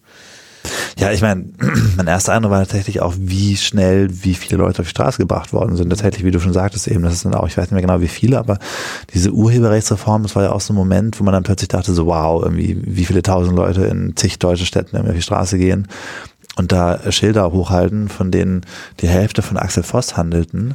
So, das war schon äh, sehr beeindruckend. Wie habt ihr diese, diese, diese, also ich fand, kurz vor, vor dem Beschluss oder vor, vor der Abstimmung die Stimmung schon sehr vergiftet auf Twitter und so weiter. Also dann, ich konnte ein paar Tage. Aber wann ist man die Stimmung auf Twitter nicht vergiftet? Ja, aber das war schon extrem. Also da gab es wirklich diese zwei Lager, die Befürworter und die Gegner und da sind abstruse Dinge passiert ja auch. Ne? Mhm. Also so Sachen wie, dass, dass Axel Voss und, und Co. Äh, gesagt haben. Ich weiß nicht, wer das gesagt hat, aber ich glaube, jemand aus, aus der Ecke, dass das ja dass die ganzen Proteste auch von Gmail-Konten äh, verschickt ja, werden. Stimmt. Und äh, da steckt ja Google hinter und so. Und ähm, also es war irgendwann, also ich konnte es nicht mehr aushalten. Ich habe dann wirklich äh, drei, vier Tage Twitter ausgemacht. Da gab es ja auch den Punkt, dass, glaube ich, Axel Voss den Meme-Button auf Google entdeckt hat, den vorher noch keiner kannte. Ja, es, es aber es war auch irgendwie hart. Ich meine, klar, dann war auch wirklich alles, was die gesagt haben, wurde sofort auf die Goldwaage gelegt mhm. und alles, was dann halt nicht ganz gepasst hat. Also es war keine, gut, hast recht, Sabrina, definitiv. Also man kann in Frage stellen, inwiefern man zivilisierten Diskurs auf Twitter führen kann heute. Äh, aber das war schon echt, also da, da, da, haben sich die Leute ja nur, also nur noch an, angeschrien. Also das war ja äh, nicht mehr schön. Wobei ich aber vor kurzem noch mal so eine Analyse über politischen Aktivismus gelesen habe und äh, da ging es so ein bisschen darum, dass die ähm, ähm, dass die reinen Zahlen weniger aussagekräftig sind, eben dadurch, dass es halt so einfach ist, Menschen auf die Straße zu bringen. Mhm. Also ich meine, ich glaube jetzt, wenn man jetzt so vielleicht 20 Jahre zurückdenkt oder meinetwegen auch 30, dann wäre es halt noch ein viel größerer, hätte man einen viel, einen viel größeren Organisationsaufwand gebraucht, um sowas auf die Straße zu bringen, wie eben die äh, der Protest gegen die Urheberrechtsreform oder meinetwegen auch Extinction Rebellion oder äh, Fridays for Future, wohingegen jetzt da verschiedene Facebook oder WhatsApp-Gruppen reichen, aber Leute eben auch nicht mehr in diese klassischen Proteststrukturen irgendwie integriert sein müssen und auch nicht mehr ähm, jede Woche zu irgendeinem Treffen mhm. gehen und so, sondern dass alles irgendwie sehr viel schneller beginnen kann, aber eben auch wieder schneller zerfallen kann. Also müssen es viel mehr Leute sein, meinst du? Weil es mhm. so einfach ist, die Proteste zu organisieren. Na, eher, dass, dass die reinen Zahlen dann weniger aussagen. Dass wenn, wenn du jetzt, also wenn wenn du jetzt irgendwie eine Million Leute hast, hast, dann kann es auch sein, dass von der von dieser Million Leute, die auf der Straße sind, irgendwie eine halbe Million bis vorgestern eigentlich davon noch gar nicht so richtig was wussten. Also es ist nicht mehr so, dass man sich irgendwie, ähm, dass man sich über Monate jede Woche trifft und Plakate malt und irgendwie irgendwelche Organisationsstrukturen aufbaut und ähm, sondern eher, dass es halt einen Aufruf gibt, alle kommen, der Tag vergeht, alle sind wieder weg. Hm. Ja, aber gerade bei Fridays for Future ist es ja schon so, dass sie sich ja jede Woche getroffen haben und dass es ja, ja sehr klein angefangen hat. Also es hat ja gedauert. Also ich meine, die Greta einsam auf einsamen Posten war ja, ja schon stimmt. eine Zeit lang. Und ich meine, wenn man sich die ganze, also es ist ja schon sehr Grassroots-mäßig mhm. und auch Plakate malen und so. Also mhm. Stimmt. Klar, also die Reichweite bin ich total bei dir, wäre wahrscheinlich so viel, viel schwieriger, also gerade europäisch, weltweit, also dass überall auf der Welt die Leute gleichzeitig dann äh, protestieren für eine bessere Klimapolitik, war bestimmt früher so in der Form nicht zu organisieren. Aber ich finde eigentlich, dass das schon sehr dem ähnelt, wie es früher auch war. Die, ja, die Anfänge. Stimmt, meine, beides verführt widerspricht kommt beides, Sache, kommt ne? beides zusammen. Also ich muss sagen, mich hat es richtig glücklich gemacht, sei es bei der Urheberreform wie jetzt bei den Fridays for Future, so viele Leute auf der Straße überhaupt zu sehen. Hm. Weil ich hatte das Gefühl, dass eine Zeit lang echt so die Wurstigkeit irgendwie ähm, geherrscht hat. Ja. Und so wirklich fast die Emigration ins Private, wieder so Häusle bauen, Familie gründen überhaupt. Und jetzt dann, dass man für das große Ganze, die Gesellschaft, wirklich auf die Straße geht für Freiheit, für besseres Leben, für nachhaltiges Leben. Nachhaltiges Leben, nicht nur für die eigene Existenz, sondern auch für die, die nach uns kommen. Das, also klingt jetzt vielleicht pathetisch, aber das hat mir echt wieder irgendwie ein bisschen Hoffnung gegeben in den ganzen Trump- Zeiten und Boris Johnson und weiß ich was alles mit den ganzen hm. doch ähm, bisschen ja Clowns, die die Weltbühne beherrschen, bin ich eigentlich sehr dankbar für eine Greta, egal wie man das jetzt einordnet. Hm. Wobei wir dann schon fast bei Generation Z versus OK Boomer wären, oder? Richtig. Ja, ich will noch mal auf ein so, okay. zu sprechen kommen. Stopp, jetzt lassen wir alles erstmal stehen und liegen und machen erstmal drei Stunden Buchhaltung. Oder ihr nutzt Safdesk, eine digitale Buchhaltungssoftware made in Offenburg. Automatische Belegerfassung, ruckzuck Angebote und Rechnungen schreiben, integriertes Online-Banking, Kundenverwaltung, Finanzamt-konform und mit Steuerberaterschnittstelle sowie Echtzeit-Steuerschätzer. Ideal also für Selbstständige, Freiberufler und kleine Unternehmen. Safdesk ist 14 Tage kostenlos, funktioniert online und per App und mit dem Code T3N50 bekommt ihr ein halbes Jahr 50% Rabatt. Das alles unter safdesk.de slash T3N. Safdesk. Moderne Buchhaltung made in Germany. was, was, was Sabrina jetzt schon ein bisschen angekündigt hat, dieses ganze Thema Nachhaltigkeit. Ne? Und wir haben ja uns dieses Jahr auch, du hast zu so vielen zentralen Themen, Jan, äh, recherchiert. Star-Reporter. genau, hier Reporterpreis. Nein, also du hast äh, ja auch mit unserem Kollegen Daniel Hüfner ähm, eine Titelgeschichte zu Klima und Tech geschrieben. Ähm, und das muss man, glaube ich, dieses Jahr schon thematisieren. Also, dass äh, auf der einen Seite die, die Digitalisierung eine Chance sein kann, ähm, um effizienter etwa Energie zu nutzen, Energieressourcen. Auf der anderen Seite die Digitalisierung aber auch ein Treiber des Klimawandels ist. Und da gibt es halt Zahlen, die haben wir in unserer Klimaausgabe auch in einer Infografik dargestellt. Ich will nur eine mal kurz nennen. Beispielsweise Streaming, die äh, Margarete Vestager hat das jetzt kürzlich auch nochmal hervorgestellt, dass das ein Thema ist, dass wir natürlich schauen müssen, wie wir mit der Digitalisierung und dem Energieverbrauch umgehen müssen, dass Streaming, ähm, aber auch Videokonferenz mit Skype und so weiter rund 200 Milliarden Kilowattstunden Strom verbrauchen und das ist ungefähr so viel wie alle Privathaushalte in Deutschland, Italien und Polen zusammen.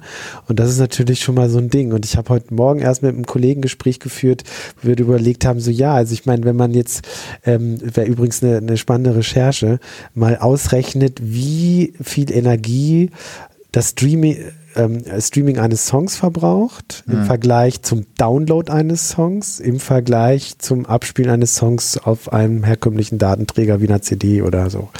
Ähm, das wäre mal interessant, weil im Grunde genommen ist der Download, du lädst einmal ein, ein Song runter und hast halt einmal den Datendurchsatz und dann spielst du ihn aber immer lokal bei dir ab, was natürlich auch Strom kostet. Wenn du mhm. aber den Song immer streamst, hast du ja immer diesen Datendurchsatz. Also du lädst ihn ja ganz oft runter quasi. Ne?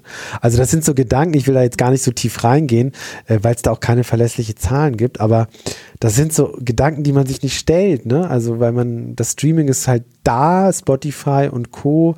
sind da, man hat sich sehr schnell dran gewöhnt, Song auf Knopfdruck jederzeit und überall.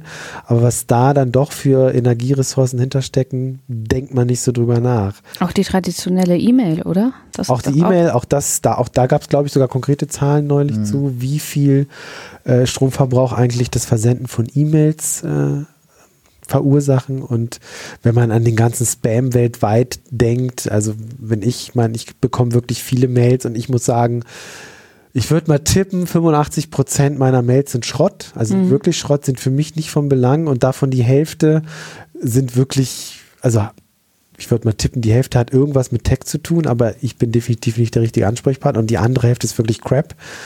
Fragt man sich schon, also irgendwas läuft hier halt falsch, ja. Ja, ich meine, wenn du jetzt, also ehrlich gesagt, klar die Frage, verbraucht Streaming jetzt mehr Energie als meinetwegen äh, Downloads?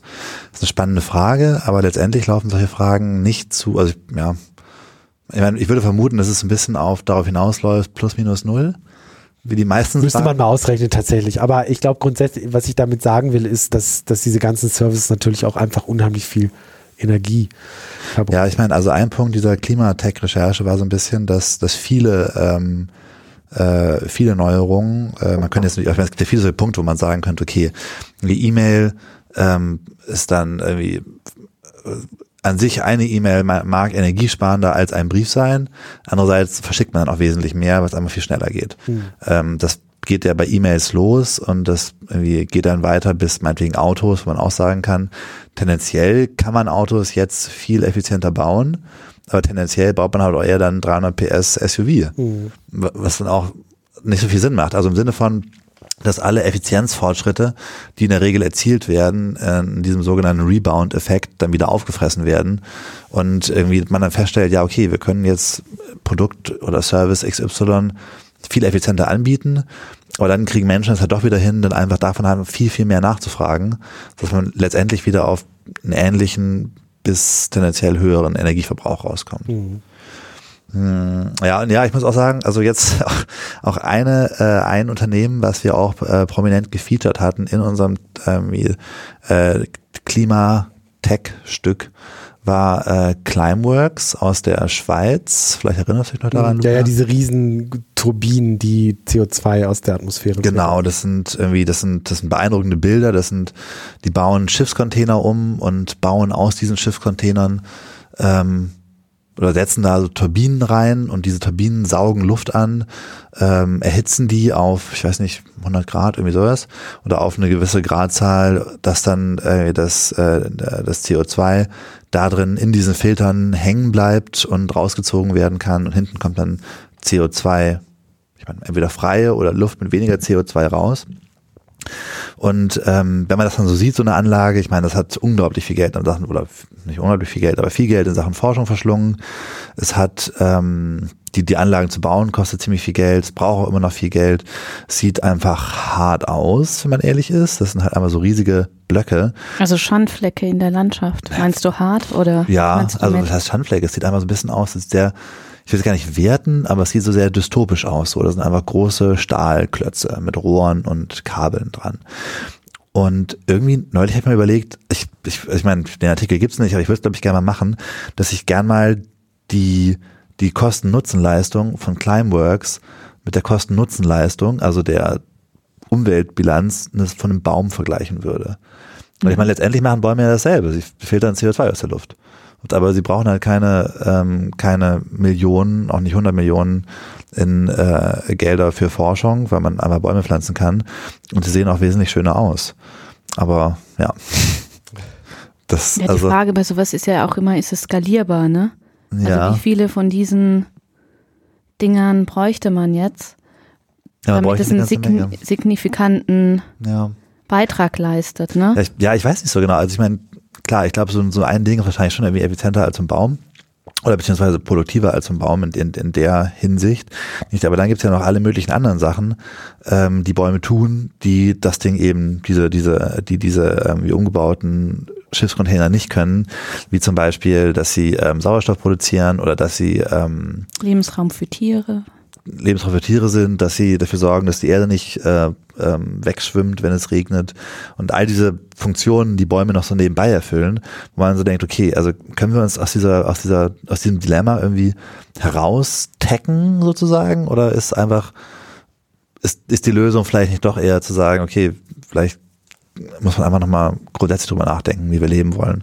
Und ob wir dafür unbedingt technische Lösungen finden oder nicht ich meine dazu, wir hatten ja auch diese eine Firma in dem Beitrag, äh, die äh, Infarm, die mhm. ähm, Gemüse in Fabriken anbaut und dann halt damit wirbt, dass es lokales Gemüse ist, was, oder nicht Gemüse, ich glaube hauptsächlich waren es Kräuter, die in der Nähe Salate auch, ne? Ja, stimmt. Ja, ja. Aber sowas verschlingt ja auch wahnsinnig viel Energie, ja, ne? aber es ist halt irgendwie, ich meine, klar, es geht irgendwie, aber andererseits, wenn man dann, wenn, wenn die dann sagen, okay, wir bauen dann diese Halle auf, und in diesen Hallen irgendwie, da, da stellen wir halt unsere, äh, unsere Behälter rein und dann irgendwie lassen wir, irgendwie investieren wir in Forschung und produzieren LEDs, mit denen wir dann mit Computern Licht und Schatten der natürlichen Sonne imitieren. Und so ist okay, es ist ziemlich viel Aufwand dafür, dass ihr halt dann doch wieder irgendwie überschaubaren, überschaubare Menge von Kräutern produziert. Mhm. Also wo ich dann auch gedacht habe, okay, also ich weiß nicht so genau, ich meine, klar, es klingt irgendwie nett, aber ist das die Lösung? Ich weiß es nicht. Also ich glaube nicht, dass Technologie allein die Lösung ist. Also dafür ist die Herausforderung einfach viel zu groß. Ne? Also da muss, glaube ich, regulativ viel mehr passieren, als dass wir äh, komplett auf oder nur auf die Innovationsfähigkeit neuer Technologien hoffen können. Ne? Aber ähm, Da ja. kommt man ja auch immer wieder in die Debatte von Verzicht, ne? Verzicht auf Komfort, auf Dinge, die man hat. Ja, also ich finde, das war auch so ein bisschen, das war echt eine lustige Recherche in dem Sinne, dass man halt auf viele Sachen gestoßen ist. Ich war auf, auf der Messe, bei der Nico Rosberg, äh, für die Nico Rosberg wirbt, Green Tech hieß sie, glaube ich. Mhm. Es gab auch den Green Tech Mhm. Award, wo die dann halt irgendwie dann ihre ähm, wo, ich, wo, wo Als verschiedene Formel Firmen, 1-Fahrer. ja, ja, erstens das natürlich, aber er ist ja jetzt komplett grün, also gibt sich zumindest sehr grün. Äh, Andreas Scheuer war auch da, hat auch grüne, Elektro-Formel 1 ja, ja, tatsächlich auch. Und Andreas Scheuer war auch da, hatte auch grüne Socken an. Und ähm, dann Greenwashing in Reihen. also es ist halt so, okay, dann, dann haben sie halt dann da Autos, die irgendwie, ich weiß auch nicht, irgendwie, 3000 PS oder was war das? ja, doch, da gab es dieses teure 3000 PS Auto, was irgendwie von 0 auf, Elektroauto. ja, Elektroauto, von 0 auf 100 in, keine Ahnung, schneller als alle anderen Autos dieser Welt. Ich weiß auch nicht mehr so genau, wie schnell, aber verdammt schnell kommen, wo man dann auch so ist, okay, also so richtig ist es nicht die Lösung. Und dann gab es auch Werbung für Hybrid-Kreuzfahrtschiffe, wo man auch so ist, also ich meine, es gibt nicht viel Schlimmeres. Kreuzfahrtschiff. Ja, es- Hybrid-Elektro-Kreuzfahrtschiff. was ja. gab's noch? Dann gab's noch diese, diese, äh, wie heißen die, Volocopter-Dinger? Ja. die halt auch versprechen, Mhm. grüne, also, also halt mit, mit Strom Menschen von A nach B zu bringen durch die Luft.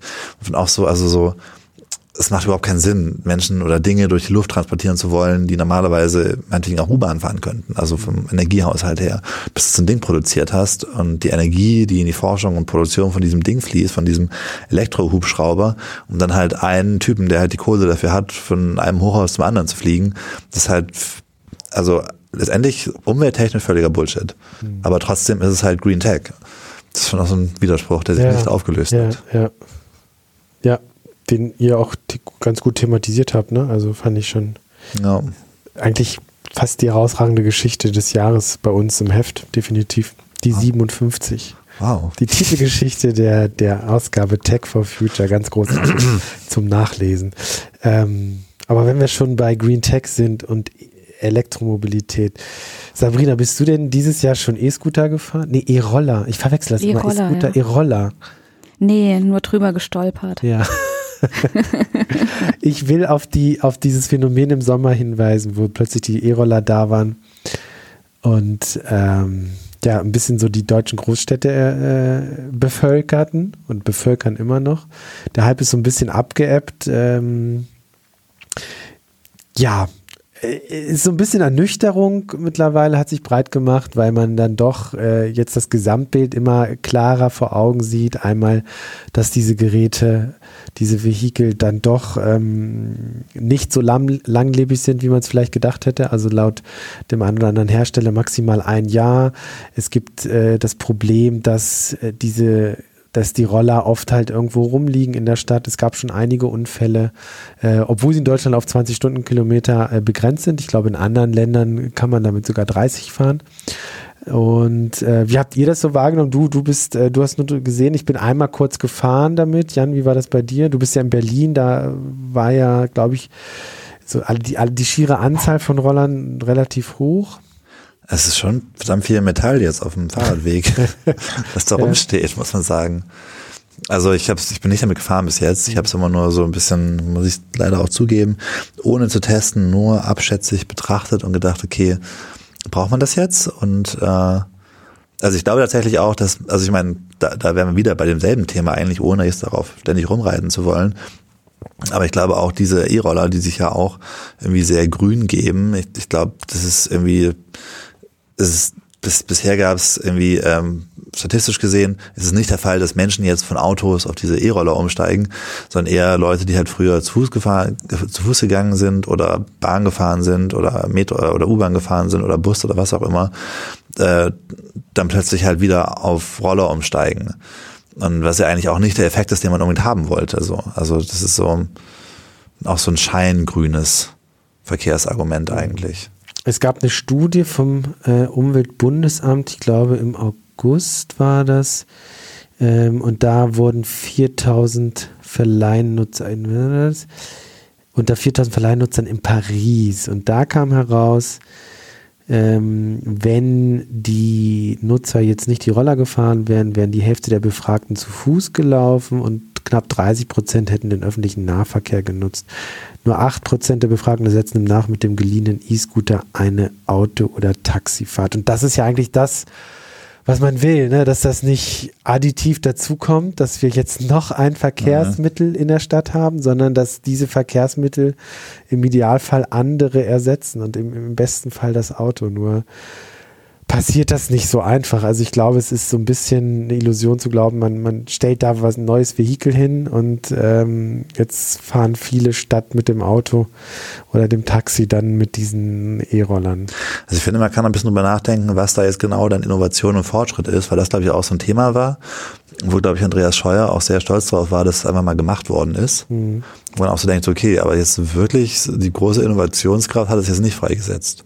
Es war eher so, hm, okay, hat man halt dieses Zeug auf dem Bürgersteig rumstehen und teilweise auch auf der Straße und sonst wo. Und also ohne dass es da irgendwie eine sinnvolle Planung für gegeben hätte oder eine sinnvolle Regelung vorweg, sondern also ja. Aber ich finde auch bei diesen ganzen Sharing Economy Ansätzen auch immer wieder einfach traurig zu sehen, wie die Leute damit umgehen. Hm.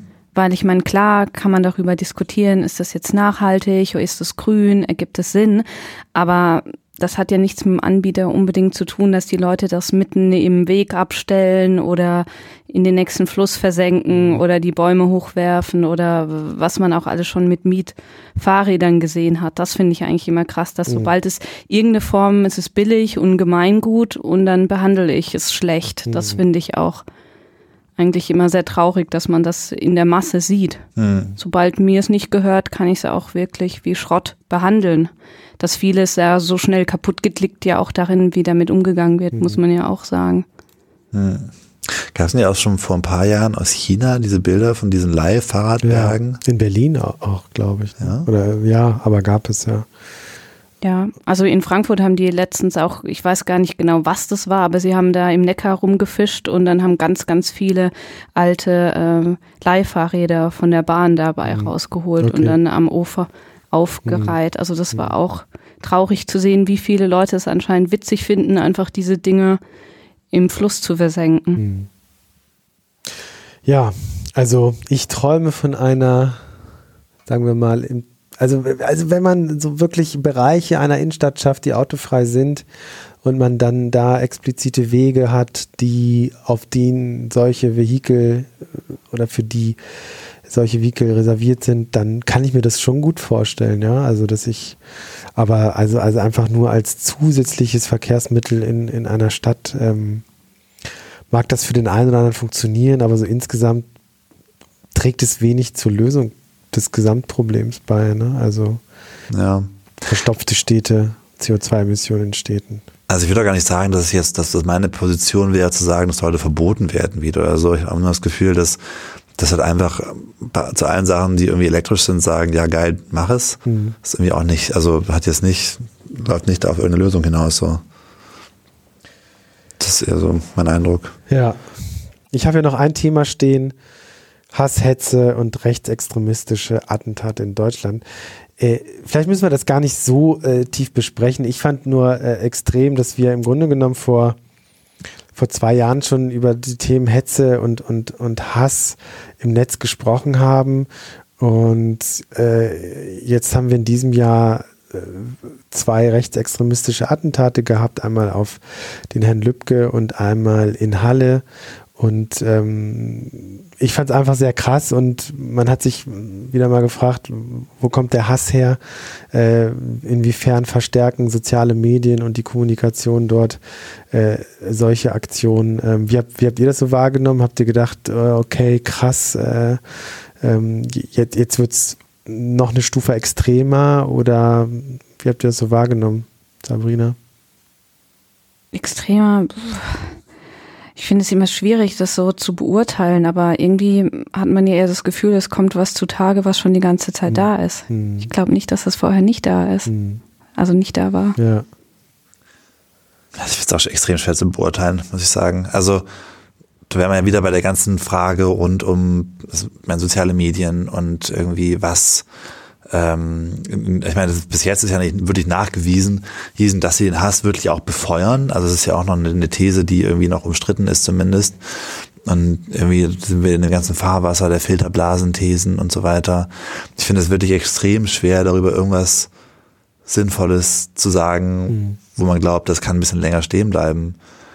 Also ich meine, klar, die, die Internetästhetik des Ganzen lässt sich ja nicht verneinen irgendwie, ne? Und auch die Tatsache, dass es so ein bisschen, also eine Weile auf den, äh, in den Chatforen vor sich hingebrodelt hat und die, die Suppe quasi da zumindest zum Teil gekocht worden ist und dass er auch in seiner in seiner Post-Web-Ästhetik irgendwie gesprochen hat.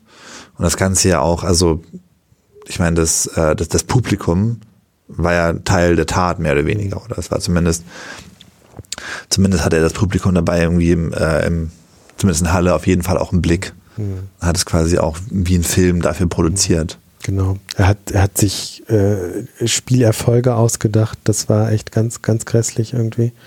Und also sowas töte so und so viele Kinder oder so, ich weiß nicht genau welche, aber das ist ähm, ganz furchtbar gewesen. Und äh, was ich aber immerhin positiv betonen kann, was die Debatte danach anging, ist tatsächlich, dass es in der deutschen Öffentlichkeit oder dass, dass wir nicht in diese klassische Killerspieldebatte wieder äh, gekommen sind, ja, wo ich schon ein bisschen Befürchtung hatte, nachdem Seehofer sich äh, zu Wort gemeldet hatte, dass die Gamer-Szene jetzt doch genauer inspiziert werden müsse ähm, habe ich so ein bisschen befürchtet, es geht jetzt wieder in die in diese Richtung, mhm. ist aber tatsächlich nicht passiert und er hat sich dann danach kurz danach noch mal ein bisschen differenzierter ausgedrückt, ähm, was ich wirklich als Fortschritt gesehen habe ein Stück weit. Ne? Ähm, auf der anderen Seite muss man natürlich sagen, dass so jemand sich äh, sicherlich auch in in toxischen Gaming Communities radikalisiert hat. Also mhm. das ist, glaube ich, schon ein Punkt, den man sehen muss. Ähm, ja, ich fand's einfach krass als Tat, definitiv in dieser Gesamtheit aus auch netzspezifischen Komponenten. Ähm, und ja. Weil ich, ich finde, ich würde schwer darüber zu reden, weil immer wenn man halt auch anfängt mit Experten über die Frage zu reden, welchen Anteil jetzt irgendwie das Internet daran hat. Ich meine, klar, das klingt jetzt super platt, aber dann, ich meine, irgendwie besteht ja schon irgendwie die, die Sehnsucht nach dieser Antwort. Mhm. Hätte es diese Tat ohne Internet gegeben, hätte es sie nicht gegeben, oder meinetwegen ohne Social Network oder, oder ohne soziale Netzwerke oder ohne meinetwegen die speziellen Foren, in denen er sich rumgetrieben hat. Und eigentlich also auch trotz dieser Sehnsucht nach dieser, nach dieser konkreten Antwort gibt es eigentlich nie sinnvolle, konkrete Antworten drauf. Man endet irgendwie immer bei der Antwort mit, ja, da gibt es verschiedene Faktoren und dann wird es eigentlich komplexer. Und ja, mhm. das ist, finde ich, immer, wenn man dazu was macht, so ein bisschen unbefriedigend, dass man das nicht einfach, äh, dass man das nicht runterbrechen kann auf einen Faktor und sagen kann, daran liegt es, das müssen wir ändern, sondern das beginnt immer irgendwo bei also ich meine, klar, bei den Netzwerken selbst geht dann bis zu, bis zu Bildung, bis zu ähm, Medientraining und Awareness-Training und ja. Hm.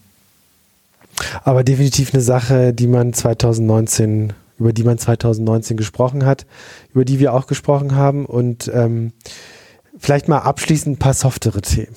Und zwar, ähm, was war denn das Meme des Jahres aus euren Augen? Also für mich war es auf jeden Fall okay Boomer. Ja. Sabrina, wie ist es bei dir? Na, ich weiß nicht, es ist ein Meme. Ich bin jetzt total nur geflasht von Baby Yoda die ganze Zeit irgendwie. Ganz aktuell, ja, hatte ich gar nicht so richtig mitbekommen tatsächlich. Aber seit dem neuen Star Wars Film, der jetzt, glaube ich, irgendwann an. Ja, was war mit den also, Disney Plus, ne? Ja. Da Mandalorian. Moment, also Baby Yoda ist The Mandalorian, oder? Ja. Und nicht der neue Star Wars Film. Ja.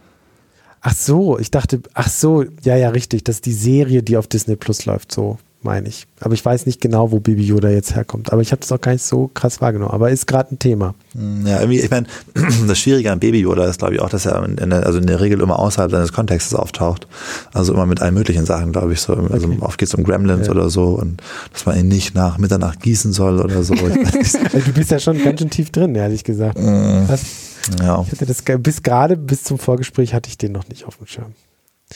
Aber okay, Boomer äh, definitiv äh, in den letzten Wochen äh, ein Riesenmeme. Also egal, was die Baby-Boomer-Generation von sich gibt, äh, als Pauschalantwort äh, der jüngeren Generation. Okay, Boomer. Und man ist entwaffnen und kann nichts mehr sagen.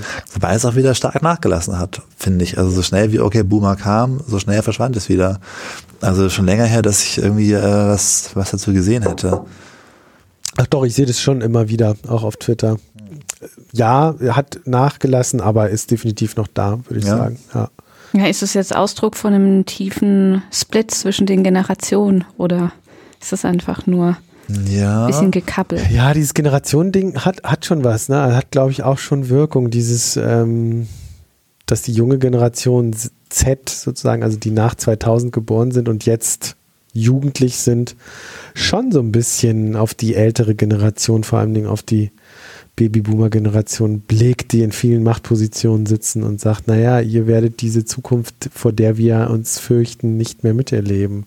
Das ist vor Dingen auch so ein lustiger Perspektivwechsel, weil ich glaube, so die, die Boomer-Generation war ja immer so ein bisschen die, die sich selbst als die Guten verstanden haben. Also nach dem Motto immer, ich meine, wenn man mit Boomern spricht, das sage ich mal, dann sind es ja immer die, die selbst sagen, so ja, wir damals, Rolling Stones haben wir gehört und Beatles und was nicht alles und sich selbst immer so ein bisschen als irgendwie die Guten verstehen, die halt irgendwie nach den nach ihrer vermeintlich spießigen, vermeintlich in schwierigen historischen Kontexten oder auch Nazi-Kontexten verstrickten Elterngenerationen, also quasi äh, unserer Großelterngeneration, ähm, kamen dann die Boomer, beziehungsweise die Babyboomer und haben sich so ein bisschen als, als Gegenpol, als, irgendwie als die verstanden, die, oder verstehen sich als die, die von ihrer eigenen wilden Jugend erzählen können und die dann dementsprechend auch gute Generationsbeziehungen zu den nachfolgenden Generationen, also zu Generation X und Y und dem auch Z hatten.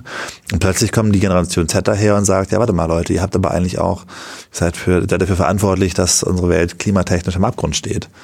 Und da kommt natürlich irgendwie auch ein gewisses Selbstbild ins Wanken, weshalb sich die Boomer, glaube ich, auch so angegriffen fühlen. Also so es ist ja schon krass, wenn man verstanden. sich anschaut, wie sehr die Politik auch wirklich von Älteren geprägt wird, ne? Total. Personal, also Total. Also mir ist auch vorhin erst, ich habe vorhin den, den, den, den Spiegel für diese Woche durchgeblättert. Und das sind, also ich meine, letztendlich sind das alles Boomer, die da irgendwie noch in Machtpositionen sitzen. Und irgendwie, man ist ja mit, wenn es da jetzt jemanden gibt, der irgendwie so, also vielleicht noch so unter 40, um die 40 ist, dann sind das noch junge Menschen irgendwie in der Politik, was ja auch irgendwie absurd ist eigentlich, weil es ja eigentlich keine jungen Menschen mehr sind. Ja, ja, stimmt schon. Also diesen Generationswechsel oder beziehungsweise diesen Perspektivwechsel fand ich schon irgendwie ein, ein spannendes Ding. Ja, aber auch so ein, eine Diskrepanz auch sozusagen. Und die drückt sich in diesem Meme auch ein Stück weit aus, glaube ich. Also von das, was die jungen Menschen fordern und sozusagen auf Unverständnis stößen, bei denen, bei der Generation, die jetzt in den Machtpositionen sitzen und andersherum. Ne? Also die Menschen, die in den Machtpositionen sitzen, den jungen Menschen, die auf die Straße gehen und für ihre Zukunft kämpfen, einfach Naivität vorwerfen. Also da gibt es so ein Gap, finde ich. Ja. Und die ja, viel Missverständnis. viel Missverständnis auch. äh, zum Teil vielleicht gewollt. äh, Also sozusagen, sie wollen auch nicht sich verstehen, weil das natürlich auch sehr anstrengend wäre, ja. Also sich wirklich. Sich selbst in Frage stellen, ja. Ist ja, ja, immer richtig, anstrengend. klar. Und insofern, wenn man jetzt zum Beispiel diesen äh, das Klimapaket der Bundesregierung sieht, was laut eigentlich sämtlichen Klimaexperten nicht dazu beitragen wird, dass wir nennenswert CO2 reduzieren werden, ähm, wo die junge Generation einfach sagt, das ist ja wohl nicht euer Ernst. Die Generation in den Machtpositionen sagt, aber wir haben doch jetzt immerhin schon angefangen. Ist doch, ist doch schon mal ein positives Zeichen, ne? Und dann heißt es auf der anderen Seite, das reicht aber nicht. Ja, aber wir haben doch, also, also so wirklich total un, unvermittelbar quasi, ja, gegenübersteht. Und das äußert sich dann so. Spannend wird, glaube ich, zu sehen sein, wie es weitergeht. Also wie, wie radikal vielleicht sich auch so eine Jugendbewegung in Zukunft entwickelt und, und wie reagiert die Politik drauf. Ja, so Extinction Rebellion sind ja schon radikaler. Wobei, ehrlich Ja, gesagt, radikal, also ich, ich glaub hab ich das, nicht, das habe ich wirklich nicht verstanden im Nachhinein. Nein, das ist halt bei Extinction Rebellion permanent, dass denen permanent Radikalität vorgeworfen worden ist. Aber war das nicht so, dass die auch gesagt haben, hier, ja, Straftaten sind in Ordnung, nur man muss sich halt dazu bekennen? Ich glaube, dass das, das tendenzielle Missverständnis bei der ganzen Geschichte ist, also ähm, ich meine, ich fahre ja quasi, wenn ich nach Hannover fahre montags, jetzt komme ich immer, bin ich immer an diesem Camp am Hauptbahnhof vorbeigefahren und habe dann auf dem Rückweg ich, äh, mich auch hin und wieder kurz da umge umgehört und äh, das Beeindruckendste, ich glaube auch der Economist hat darüber geschrieben, fand ich an der ganzen Truppe, dass die sich, äh, dass die keine zentralen Führungsfiguren hatten.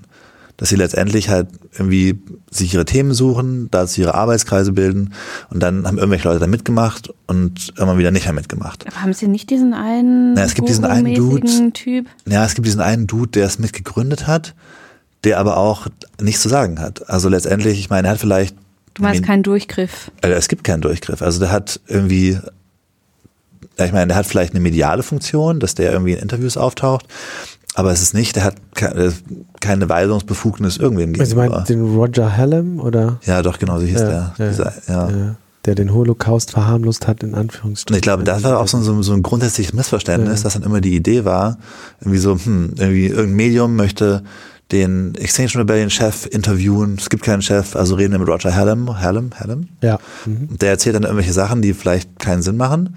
Und, und dann irgendwie so, also Ja, aber spricht nicht unbedingt für die Bewegung, ne? weil auch eine Bewegung äh, schon so eine Art Publicity und PR braucht. Ne? Also in, Ja, in aber ich glaube, das war so dieses, das, das Missverständnis war so ein bisschen, dass man halt, das ist halt, dass er halt dafür nicht sprechen kann letztendlich. Es gibt Mhm. diesen, es gibt auch keinen, ich weiß nicht, gibt es einen Extinction Rebellion Sprecher? Ich glaube nicht. Ich glaube, es gibt eine, eine Pressearbeitsgruppe, Mhm. wo Leute sich berufen können, mitarbeiten können, Mhm. die aber wiederum auch keine Weisungsbefugnis irgendwem gegenüber hat. Und dann irgendwie diesen Menschen, ich glaube, das eines der Hauptargumente war ja zu sagen, dass sie irgendwie demokratiefeindlich sind. Und diesen Menschen, die halt jetzt irgendwie angefangen haben, irgendwie sich so zu organisieren, dass es halt eigentlich nochmal eine Ecke demokratischer ist, weil sie sagen, wir, äh, wir, wir kommen gar nicht auf, erst auf die Idee, uns hier einer Führungsfigur unterzuordnen, irgendwie, irgendwie das, diesen, diesen Klimadiktatur-Vorwurf vor die Füße zu knallen, das macht irgendwie, das hinkt so ein bisschen. Das ist dann eher so, Ja. aber es geht ja gar nicht mal unbedingt um die Organisationsform, es geht ja auch um die Mittel, oder? Und die Mittel sind ja jetzt schon, naja, ich meine, also ich hatte das so abgespeichert, also also ich meine, in Berlin zumindest, wo ich das mitgekriegt habe, war es halt Straßen blockieren. Kreuzung, ne? Kreuzung. Zentrale Kreuzung, das war eine Zeit lang, haben die das gemacht, ja. Ich Ja, wüsste das jetzt macht der was- Bauernverband auch. Das Ja. ist halt so. mit den Traktoren. Ja. Naja, ich meine, das ist nicht unbedingt ein Tech-Thema, Ja. Extinction Rebellion. Aber nee, aber wir sind ja von der Ja. Generationsfrage gekommen, von Oki Boomer. Ähm, und ich glaube, ja, zu Oki Boomer, das werden wir schon nochmal erleben, vielleicht auch in einer anderen, äh, einer oder anderen Form. Äh, definitiv wird uns das noch weiter beschäftigen. Vermutlich auch in einem ein oder anderen Meme, aber dieses Generation-Ding hat doch, glaube ich, einigen Einfluss, ähm, den ich so auch ein bisschen unterschätzt habe tatsächlich. Aber dieses Jahr war sehr prägend dafür, dass die junge Generation auf die Straße gegangen ist, sich mit digitalen Mitteln, und da sind wir dann auch wieder beim Digitalthema, vernetzt hat. Ähm, und zu großer Zahl, ich meine, im, im September auf der äh, großen Demo waren 1,4 Millionen Menschen auf der Straße in Deutschland. Aber man dazu, ich finde echt, wenn ich drüber nachdenke, ich finde, glaube ich, echt, dass, also weniger so dieses Wort Boomer oder meinetwegen auch so jetzt dieses Generation Z-Ding, ich finde echt eher so den Perspektivwechsel daran spannend, dass so irgendwie so die Generation, die sich, die eigentlich immer von sich gesagt hat, dass sie ach so politisch waren und immer so, ja, die 68er und bla. Und die äh, permanent auf irgendwelchen, also überall von, von ihren eigenen Revolten erzählt haben und damit noch so ein bisschen hausieren gegangen sind und dann plötzlich sich vorwerfen lassen mussten, eigentlich, und, und also die selbst auch dann gerne, ich meine, wie viele, wie viele Kommentare gab es in Zeitungen, wo stand und irgendwie, wie unpolitisch ist die Jugend Mhm. und bla. Und dass dann quasi da die Rollen irgendwie gedreht worden sind und dann die politisierte Jugend gesagt hat, Moment mal, ihr habt eigentlich, ihr habt eigentlich nach 68 nichts, äh, Nichts mehr gerissen. Da, da, da hast du auch wieder aufgehört eigentlich. Und dann, Ja, aber es ist ja ein Generationending tatsächlich. Das ist ja das Interessante, weil der Generationsbegriff ja doch sehr abstrakt ist und auch problematisch und, und vieles vereinfacht, aber in dem Fall passt er, finde ich, schon ganz gut. Ne? Weil Generationen natürlich bestimmte Erfahrungen teilen und das ist ja das Interessante am Generationenbegriff. Also die Generation Z, die nach dem Jahrtausend, nach der Jahrtausendwende geboren ist, eben bestimmte Erfahrungen nicht mitgemacht haben, die aber die, die Babyboomer zum Beispiel, ja, und dass da dann einfach bestimmte Dinge aufeinanderklaffen, finde ich, finde ich schon interessant dann wieder. ja. Einstellung, Meinung, Ansichten. Ich finde es auch ein bisschen witzig, dass es ein bisschen durch die Parteienlandschaft durchgeht. So, ich meine, also auch die Grünen sind ja letztendlich, wenn sie jetzt sich als 68er-Partei verstehen, irgendwie auch noch so eine Boomer-Partei irgendwie. Und das ist dann irgendwie so diese, diese tendenziellen, die, äh, also diese, diese, diese alten irgendwie Parteienlandschaften durcheinander bringt. Ja. Und wir haben Babyboomer jetzt an der Spitze der SPD wieder. Stimmt. Babyboomer, ne? Ja. Okay, Boomer. so, lasst uns nochmal zum Abschluss. Wir reden jetzt schon eineinhalb Stunden, aber ist ja auch würdig für einen Jahresrückblick. Ähm, haben wir nochmal gedacht, kurz, was waren denn so unsere Highlights in Sachen Buch, Film, Serie, Musik? Ich kann ja mal anfangen. Also den, den Film, wobei ich muss ja sagen, ich bin ja kaum noch im Kino. So als Familienvater kommt man kaum noch ins Kino. Ist, ist leider so, aber ich habe, ich glaube, dieses Jahr zwei Filme im Kino geguckt. Den einen habe ich vergessen. Und der zweite war Joker und den fand ich wirklich sehr gut. Ich habe auch die Diskussion und Debatten um diesen Film mir im Anschluss angeschaut und trotzdem war ich dann bei der Bewertung, nein, ich finde den Film wirklich gut. Und interessant am Joker ist ja tatsächlich, dass sich diese, diese Figur des Jokers plötzlich in den weltweiten Protesten, die wir von Chile bis Hongkong heute sehen, im Jemen und so weiter, äh, immer wieder als Figur begegnet, ja. Und ähm, spannend, wie, wie, wie aus dem Film heraus diese, diese Figur plötzlich überall auftaucht. Ähm, habt ihr den gesehen? Tatsächlich nur im, im, Newsfeed ja, als ja, Meme. Ja. Habe ich wahrgenommen. Also nur als, ja, ich weiß nicht, irgendwie der Joker hat echt, es war ja, ging ja von Anfang an los, dass bevor er überhaupt irgendwie in die Kinos kam, hatte er ja schon, gab es ja glaube ich schon in den USA Bedenken darum, dass er halt so ein ähm, so ein ähm, Radikalisierungsmoment haben könnte. Genau, deswegen auch kritisiert wurde, wobei ich das Argument schon ein bisschen komisch finde, zu sagen, ja, wie sinnvoll ist es in der heutigen Zeit, so einen Film zu zeigen und zu drehen? Also ja. kannst, kannst du die Kunst ja immer so einen Vorwurf machen. Ähm, insofern finde ich das Argument eigentlich schwach und finde den Film aber wirklich gut. Also einmal der, der Hauptdarsteller, Joaquin Phoenix, ist natürlich großartig gespielt, aber der Film ist ja auch als Sozi Sozialdrama angelegt und gar nicht so als klassische Comic-Verfilmung. Und das funktioniert wirklich, wirklich gut. Ähm, und am Ende ist man schon ein Stück weit überwältigt von, von der Historie des Bösen, so ein Stück weit, ja. Also ähm, die man in dem Film halt am, am Beispiel des, dieser Figur so erlebt. So, das ist mein Filmtipp. Also läuft noch im Kino Zieht euch den Film rein. Habt ihr den Film gesehen dieses Jahr? Also ich habe ich nur alte Filme Du guckst ja sowieso kein Fernsehen. du schaffst es ja nicht mal Game of Thrones zu Ende zu Ja, ich weiß. Sabrina, ja, The Green Book fand ah, ich ganz Green gut. Ja, fand ich auch. Bisschen schmonzig, klar, ja. aber war schön. Die Botschaft. Ja. Drei Versöhnung. Ja. Gerade wenn wir schon so viel über Hass mhm. geredet haben, ist gerade vielleicht zu Weihnachten. Ja, ich habe den auf Netflix gesehen, der läuft ja gerade. Ja, ah ja, okay. Äh, sehr schöner, wirklich sehr schöner Film, ja. Worum geht's? Kannst du es ganz kurz umreißen? Naja, um schwarzen Musiker und seinen italo-amerikanischen Fahrer. Mhm. Und da sieht man halt die ganzen Klischees und sei es nur, also er macht eine Tournee durch den Süden, natürlich. Ähm, ja. In den 60ern, glaube ich. Oh Gott, oder, zeitlich kann ich das gar 50er, nicht so richtig ich weiß es gar nicht mehr ganz genau, ja. Und dazu ist der schwarze Musiker auch noch äh, homosexuell, mhm. was auch noch zwischendurch ähm, rauskommt. Und ähm, ja, also wie soll ich das sagen? Das ist, zeigt einem schon, was es vor gar nicht allzu langer Zeit alles an hässlichem auch in der USA mhm. da schon gab. Ne? Also von der Rassentrennung der Segregation, das ist schon krass, dass man nicht essen darf bei den anderen, dass er da angeheuert wurde, der Musiker, um alle zu unterhalten, aber wehe, er geht dann auch in den Dining Room. In den Festsaal, wo er den, auftritt, darf genau, er nicht essen. Ja. darf er selbst mhm. nicht essen und ähm, trinkt auch ziemlich viel, um das Ganze zu, zu vergessen. Mhm. Und dann ist es eigentlich ganz schön, wie dann der, der Fahrer, der, sage ich mal, auch eher vielleicht grobschlächtiger unterwegs ist, aber das Herz am rechten Fleck, so wird man das wahrscheinlich am besten beschreiben, ähm, sich dann mit ihm anfreundet und ihn auch verteidigt. Ja. Es ist ja auch eine wahre Geschichte und ja, äh, kommt im Abspann dann. Ja, genau. Und der Fahrer ist äh, wunderbar gespielt von Vico Mortensen. Genau. Also unseren Herr der Ringe äh, König, wie heißt er nochmal? König Aragorn. Aragorn, genau. Und ähm, ist er das? der Musiker ist gespielt von Mashallah Ali. Oh Gott, ich kann diesen Namen nicht aussprechen. Mashallah Ali. Ähm, der auch bei House of Cards den Lobbyisten spielt, auch. Äh, den kenne ich. Ja.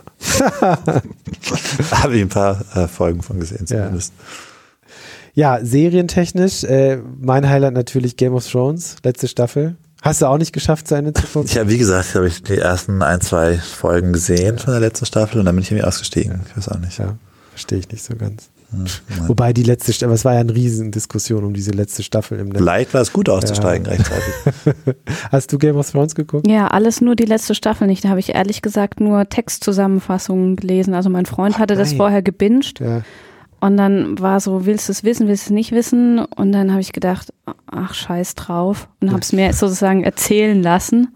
Mhm. Und dann ähm, hatte ich auch keinen Bock mehr, Mhm. weil ich also Daenerys halt auch hart immer abgefeiert habe. Und dass sie dann. Und dann hier als die, Das nächste, nächste, Moment, Moment, bevor du jetzt spoilerst. ah ja, okay, Also irgendwann möchte ich äh, das schon Okay. mal schauen. ja, ja, Also ich meine, dass ach, Daenerys irgendwie äh, in, der, in der generellen Wahrnehmung irgendwie so eine kleine Delle bekommen hat, ist mir auch schon aufgefallen. Das Ja. war jetzt irgendwie, es ging aber, ich habe aber mitgekriegt, dass man irgendwie seine Hunde jetzt irgendwie jede Menge Hunde hießen Daenerys nicht nur Hunde, auch Kinder. Kinder und irgendwie war es anscheinend keine Okay. gute Idee, aber ich Nee. möchte die Details nicht wissen. Mhm. Ich War mir nicht das so die gute Idee. Ich möchte mir das schon nochmal angucken. Aber erstaunlich, Game of Thrones ist ja auch so ein Paradebeispiel einer Erfolgsserie, die auch ein Stück weit durch den Hype im Netz und durch Memes ja auch noch zusätzlich Aufwind bekommen hat. Mhm. Von irgendwelchen Fanforen, die Theorien aufgestellt haben über die Serie, bis hin zu einfachen klassischen Memes äh, in, in sozialen Medien. Ne? Also unglaublich, wie diese Serie von, von dieser Netzeuphorie auch gelebt hat und groß geworden ist. Ja, ich finde immer ja noch schön, so Fun Fact, dass ja Jon Snow und wie hieß sie, die rothaarige Ygritte, dass Ja. sie im wahren Leben ja auch geheiratet Nein. haben. Moment, ich will jetzt keine Die sind- Infos Nein. wissen. Nicht Das ist doch keine Info, sie ist schon, schon die, lange Ro- durch. Die, die rote Hexe oder was? Nicht die rote Hexe, das, die war ein Wildling, weißt du, die dann Ach, auch da die, verbrannt wurde, ja. die er verbrennen Mit musste. der er auch ähm, liiert war eine Zeit lang. Moment. genau. Die rothaarige Ygritte, hieß sie nicht so? Ich weiß nicht mehr, wie sie hieß, aber Genau. ich weiß, wen du meinst. Ja, ja. Die wurde dann bei diesem einen Kampf da äh, Ja, ich weiß vom mehr so Pfeil genau, passiert ist. erlegt sozusagen und damit sie nicht dann auch ein White Walker wird, ähm, musste sie ja verbrannt werden und das hat er noch selber gemacht. Auf jeden Fall sind die jetzt ein Ehepaar. Ja. Also das Ja. finde ich Ja. schön Happy End. Happy End, ja. im echten Leben. Was habt ihr noch an Serien geguckt? Irgendein Highlight für euch dieses Also ich gucke ja einfach immer dauerbinge-mäßig Friends. Immer noch. Auf Repeat oder wie? Die hat schon zum hunderttausendsten Mal.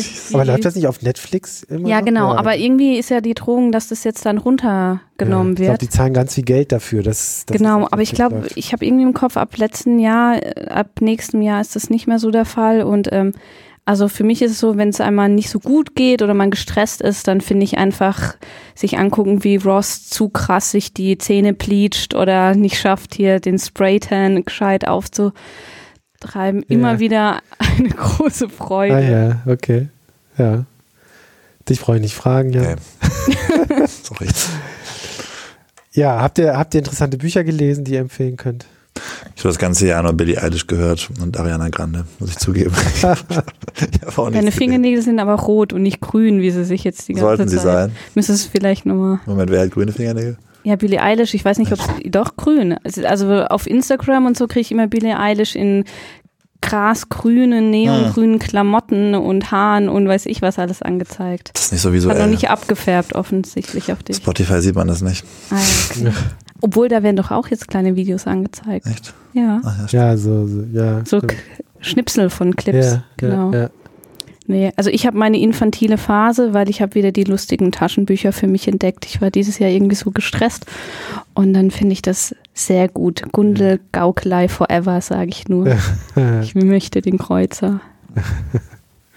ja, mein Sohn liest das sehr viel. Hast du ein interessantes Buch gelesen, Jan? Ähm, hm, überlegen. Ich habe viele alte Bücher gelesen, glaube ich, vor allen Dingen. Also jetzt, ich habe ich hab irgendwie Hunter S. Thompson für mich wieder entdeckt. Also nochmal ähm, Fear and Loathing in Las Vegas und solche Sachen. Ja, ja. Also ich habe tatsächlich, glaube ich, das waren die, also ja, doch, Ja. von dem habe ich zwei, drei Bücher gelesen. Ja. Fand ich ziemlich geil. Ja. Aber leider nichts Aktuelles. Ja. Also ich habe nur Sachbücher gelesen und eins möchte ich empfehlen. Äh, das hat auch ganz viel dann mit Digitalisierung wieder zu tun und zwar ähm, von Armin Nassey, Muster, Theorie der digitalen Gesellschaft. Ähm, der ist ja ein Systemtheoretiker und entsprechend komplex ist das Buch auch. Aber ich finde die Perspektive interessant, die er da aufmacht. Ähm, guckt euch das einfach mal an. Das ist mal Digitalisierung ein bisschen anders gedacht, von so einer sehr, sehr krassen Metaebene aus, ähm, im Sinne von, die mo moderne Gesellschaft ist viel länger digital, als wir uns das vielleicht äh, denken mögen. Mehr will ich dazu nicht sagen, weil dann wird es gleich komplizierter und dann verrenne ich mich nur. Ähm, aber cooles Buch. Ähm, Vielleicht diesmal erstmal eine Zusammenfassung, ob das was für einen ist. Wie gesagt, relativ komplexer Stoff, aber ich habe das tatsächlich im Urlaub gelesen und habe mir dann auf Instagram anhören müssen, auf so einem Strandbild. Die Kulisse sieht ja toll aus, aber wieso liest nur so komplexes Zeug? Äh, aber irgendwie hat mich das doch sehr eingenommen, weil ich, wie gesagt, die Perspektive ganz spannend fand. In diesem Sinne wollen wir unseren Hörern irgendwas noch mitgeben für dieses Jahr. Ich glaube, wir sind so ziemlich durch mit Themen, Tipps und Memes. Das ist ja auch ein Rückblick, ne? Ja. Also ich glaube, das haben wir, haben wir ganz gut gemacht. Gut, dann äh, verabschieden wir uns für dieses Jahr, liebe Hörer. Wie immer freuen wir uns, wenn ihr zuhört, wenn ihr uns eine Bewertung gebt, äh, freuen wir uns auch. Und dann machen wir die ersten zwei Wochen im Januar Pause und sind dann ab Mitte Januar wieder für euch da. Kommt gut rein, guten Rutsch, äh, macht's gut. Ciao, ciao. Alright, ciao. Ciao.